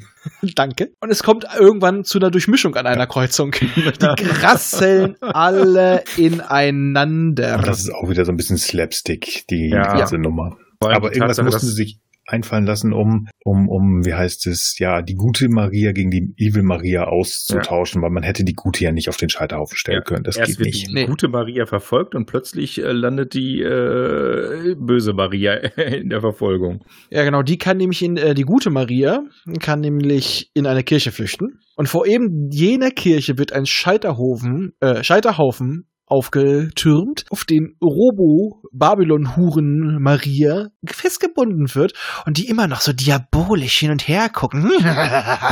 also es hat so ein bisschen was, äh, Wie hieß der Typ nochmal? Äh, naja, äh, sagen wir es, nennen wir sie einfach mal so, sie ist, ist die Frau mit dem irren Blick. Und das scheint sie überhaupt nicht zu stören. Also die ist, die ist voll im Wahn. Da sieht man das Maschinenhafte dann daran. Die ist, folgt ihrer Programmierung weiter. Ja, Mhm. aber die ist, die ist auch so im Wahn. Also ich glaube auch, den, du hättest die anderen Leute da hinstellen können, die hätte das nicht gejuckt. Und die juckt es ja auch nicht, dass jetzt quasi ihre Redelsführerin verbrennt. Denen ist es alles egal. scheiß drauf, da wird jemand verbrannt. Geile Stimmung. Party, die sind völlig drüber. Völlig. Die sind Derselbe komplett Dom. am Abdrehen. Derselbe Dom, in dem sie sich auch schon treffen wollten wieder. Genau, Ja. genau. Und Freda sieht es halt, will da noch hin. Er wird festgehalten von der Menge. Äh, Im Buch wird er gefesselt. Hm. Und muss sich das angucken, wie seine Maria verbrennt. Und dann sehen wir beim Brennen, wie sich ihr Antlitz auslöst. Und wir sehen den Roboterkörper. Okay. Yeah. Ja, Aber wo ist die echte Maria? ja, die flieht äh, in der Kirche von einem besessenen und ich sag's mal dezent notgeilen Rotwang. Ja, die, also ich hätte jetzt anders gedacht. Äh, sie flüchtet äh, vor dem Joker und wartet, dass Batman kommt. Ja, äh, Ja, ja, ja. ein bisschen, Bat ne? Batman haben wir noch Bezug bei der Filmanalyse, ja. äh, da ist, äh, gibt es im Tim Burton-Film sehr deutliche Anleihen. Aber genau, diese Szene, um das ganz kurz zu machen, das ist es einfach. Freda läuft natürlich, weil er ähm, die beiden irgendwie hört, wie auch immer, nach oben und kämpft mit Rotwang auf diesem, auf einer Brüstung von diesem Dom. Ja, nachdem er halt gesehen hat, dass sie oben schon von ihm verfolgt wird. Und äh, auf den Fällen hätte er nichts erkennen können, aber er wusste, es ist seine Maria. Ja, Maria. Ey, Das ist katastro katastrophal. Jedes Mal, wenn du Maria sagst, ne? Ja? Hallo? Ich glaube, er ist weg. Er hat sein. Mikrofon stumm geschaltet, ey. Ja, ich bin Ist er wieder da? Ja, ich weiß, du, äh, du hast genau das gleiche wie ich vor. Du hörst Maria, Maria. Genau, ich weiß jetzt nicht, warum ich gerade drauf gekommen. Ich höre es dir jedes Mal, wenn du sagst, ich habe einen falschen Knopf bekommen. Ähm, die ganze Zeit, seit über zwei Stunden Katastrophe. Ja, gerade wie es in meinem Kopf an, au, abgeht. Immer wenn ich Ram Maria sage, macht mein Kopf automatisch auch mittendrin. Maria. Wir werden das nicht verlinken. Ja, das ist eine gute Idee. Ja, auf jeden Fall, diese, auch dieser Kampf auf der Brüstung ist von, bin ich jetzt bescheuert? Ich will immer sagen Timothy Dalton. äh, Tim Burton. da danke. Ich weiß auch nicht. Ich, ich, ich habe hier gerade, ich habe gerade die, ich habe gerade die James Bond Box angeguckt. Äh, quasi fast eins zu eins kopiert worden. Der Kampf. Also Also James die Bond Choreo- verfolgt Rotwang auf die- Im Batman-Kostüm mit spitzen Ohren. Okay. Und Q, Q- Q hat schon das Bettmobil ähm, umgebaut. Toll, jetzt habe ich John Delancey vor Augen. Nackt. Ja, Oh, natürlich. Wie er da steht und schnippt. Und womit schnippt er? Oh. Und ich fand schon unsere, unsere Diskussion über äh, die Anatomie von Leto, den zweiten, echt krank, aber das. Es wird immer besser. Hat da nicht dieser Kampf oben auf dem Dom irgendwas vom Glöckner von Notre Dame vielleicht noch? Nein! nein. Warum nicht? Rotwang hat zwar einen leichten Buckel, aber nein. Ja, irgendwie kam mir das erst so vor. Soll Rotwang jetzt den Glöckner darstellen oder was? Es sei denn, er äh, ruft noch, ich bin ein menschliches Wesen, ich bin ein menschliches Wesen. ja, das hätte Maria hier in diesem Fall besser rufen sollen. Ja, aber die da unten. ja. Äh, Das ist fake. Ja, auf jeden Fall machen wir es kurz, er bringt ihn um. er, Ja. Rotwang fällt runter, fertig. Also er macht den Joker. Ja. Ja, die Thermel irgendwie äh, also runter, nicht? Und auch äh, Jo kommt ne, an und es kommt zu einer gewissen Aussprache vor den Toren und du siehst halt auch Groth und Jo, beide so nach Motto, sie wollen was sagen, können aber nicht, ne? So, so sind so ein bisschen gefangen und dann Ja. Maria, ja, ihr braucht jemand, der zwischen euch vermittelt und sie führt natürlich. Freda ran. Er reicht beiden die Hände, erzählt es ihnen und führt ihre Hände zusammen. Und dann geht es ab in ein Paradies. Das hätte ich gerne gesehen. Hm, Nein. Vor allem im Buch geht's ein bisschen anders ab. Erstmal haben wir da noch drin äh, Jos Gespräch mit seiner Mutter. Mhm. Der hat ihr kleines Bauernhaus samt Bäumchen einfach auf dem Turm oben verpflanzt. Der hat mich am Ende noch ein Gespräch dort mit ihr, was mit noch ein paar Bibelzitaten endet. Mhm. Und ja, da brennt, glaube ich, auch schon ein bisschen mehr Stadt, die dann wieder aufgebaut werden muss. Aber hier brennt ja quasi nichts, es ist ja nur der Strom ausgefallen. Ja, und naja, dann können sie ja die Herzmaschine 1 dann einschalten oder Genau. Oder die fünf oder die 7. die. Und es kommt wieder Mittler zwischen Hirn und Händen, muss das Herz sein. Das ist dann das Ende des Films. Genau. Und Interpretation etc. würde ich sagen, machen wir später, weil wir haben nur noch 20 Minuten, bis Nils wieder zum Babydienst muss. Nee, ich muss auch mal zwischendurch tatsächlich ein bisschen schlafen, ja. Schlafen auch noch, du bist ja krank. Ja, ich weiß. Ja. Ich weiß. Manche Sagt meine Wochen Frau- nicht mehr. Sagt meine Frau auch, warum? So ein Schwachsinn. Du kannst tagsüber arbeiten, warum willst du nachts, äh, nachts schlafen? Ist doch Schwachsinn. Ja, ich sag mal, so ein bisschen interpretiert haben wir ja schon, aber äh, sagen wir es mal so, der große Part kommt noch. Weil es gibt sehr viel allein, was der Film beeinflusst hat. Mhm. Wovon er beeinflusst wurde. Also allein, was er beeinflusst hat, optisch, vom Produktionsdesign, Mhm. von der Musik, vom Schnitt, von der Geschichte. Man kann den Film auf unterschiedlichste Weise äh, diskutieren, wie seine Inter wie die Inter wie man ihn interpretieren kann. Äh, die Produktion allein ist ein äh, ist ein ist ein Roman. Ja. Also, wie gesagt, und die Geschichte hat, äh, es gibt halt auch im Buch auch noch eine, die eine Entführung von Josephat in einem Flugzeug, bei dem Mhm. er dann abspringt, da wird er vom Schmalen entführt. Ja. Das ist das hier mit den drei Stunden. Ja, ja. Okay. Das ist quasi die Notlösung dafür. Aber ich sag mal, das wäre ein Effektshot, der einfach nur viel Geld gekostet hätte und eigentlich nichts gebracht hätte. Sonst sehr ähnlich, allerdings im Film wird die Schöpfung und alles, was dahinter steckt von Robo Maria deutlich mehr ausgeweitet. Aber ansonsten deckt sich, decken sich Roman und Film eigentlich fast perfekt. Mhm. Nur die Sachen, die wir angesprochen haben. Deswegen habe ich den Roman jetzt auch nicht extra angeführt. Es war einfacher, die Unterschiede so aufzuzählen, weil, wie gesagt, Drehbuchautorin und Autorin sind die gleiche Person. Mhm. Ich denke mal, die Sachen, die nicht rausge die nicht reingekommen sind, sind das Übliche, was beim Schnitt immer so rausfallen würde, um den Film nicht zu lang zu machen heutzutage.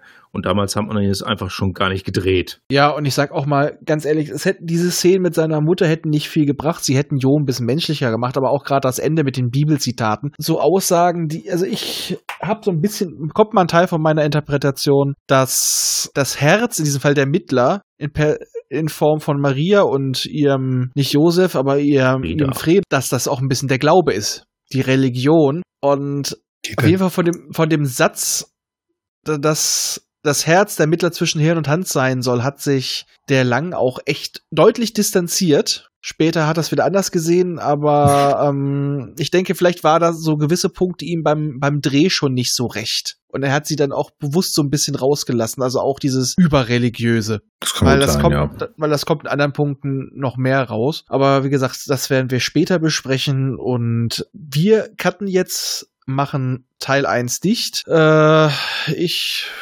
äh, erschaffe mir kein Maschinenmenschlein. Ich erschaffe mir, glaube ich, gleich noch einen fetzigen kleinen Salat. Hm, Und ch- vielleicht esse ich nachher noch ein paar Chips, aber keine Mikrochips. nicht schlecht. Ja. Von daher, ich, Ja. wir haben jetzt mal so gezent gefühlt nach dem Schnitt wahrscheinlich zweieinhalb Stunden und das ist schon mal für die erste Hälfte gar nicht schlecht. Das ist doch Ja. sehr in Ordnung. Ja, da ja, habe ich ja. mir meinen Schlummifuchs, äh, Schlummifix-Trunk. Schlummifuchs. Schlummifuchs. Schlummifuchstrunk. Ich glaube, ich lasse den und gehe einfach nur ins Bett. Ja, tschüss. geh mal. Was für ein kleiner geiler Schlummifuchs. Schlummifuchs.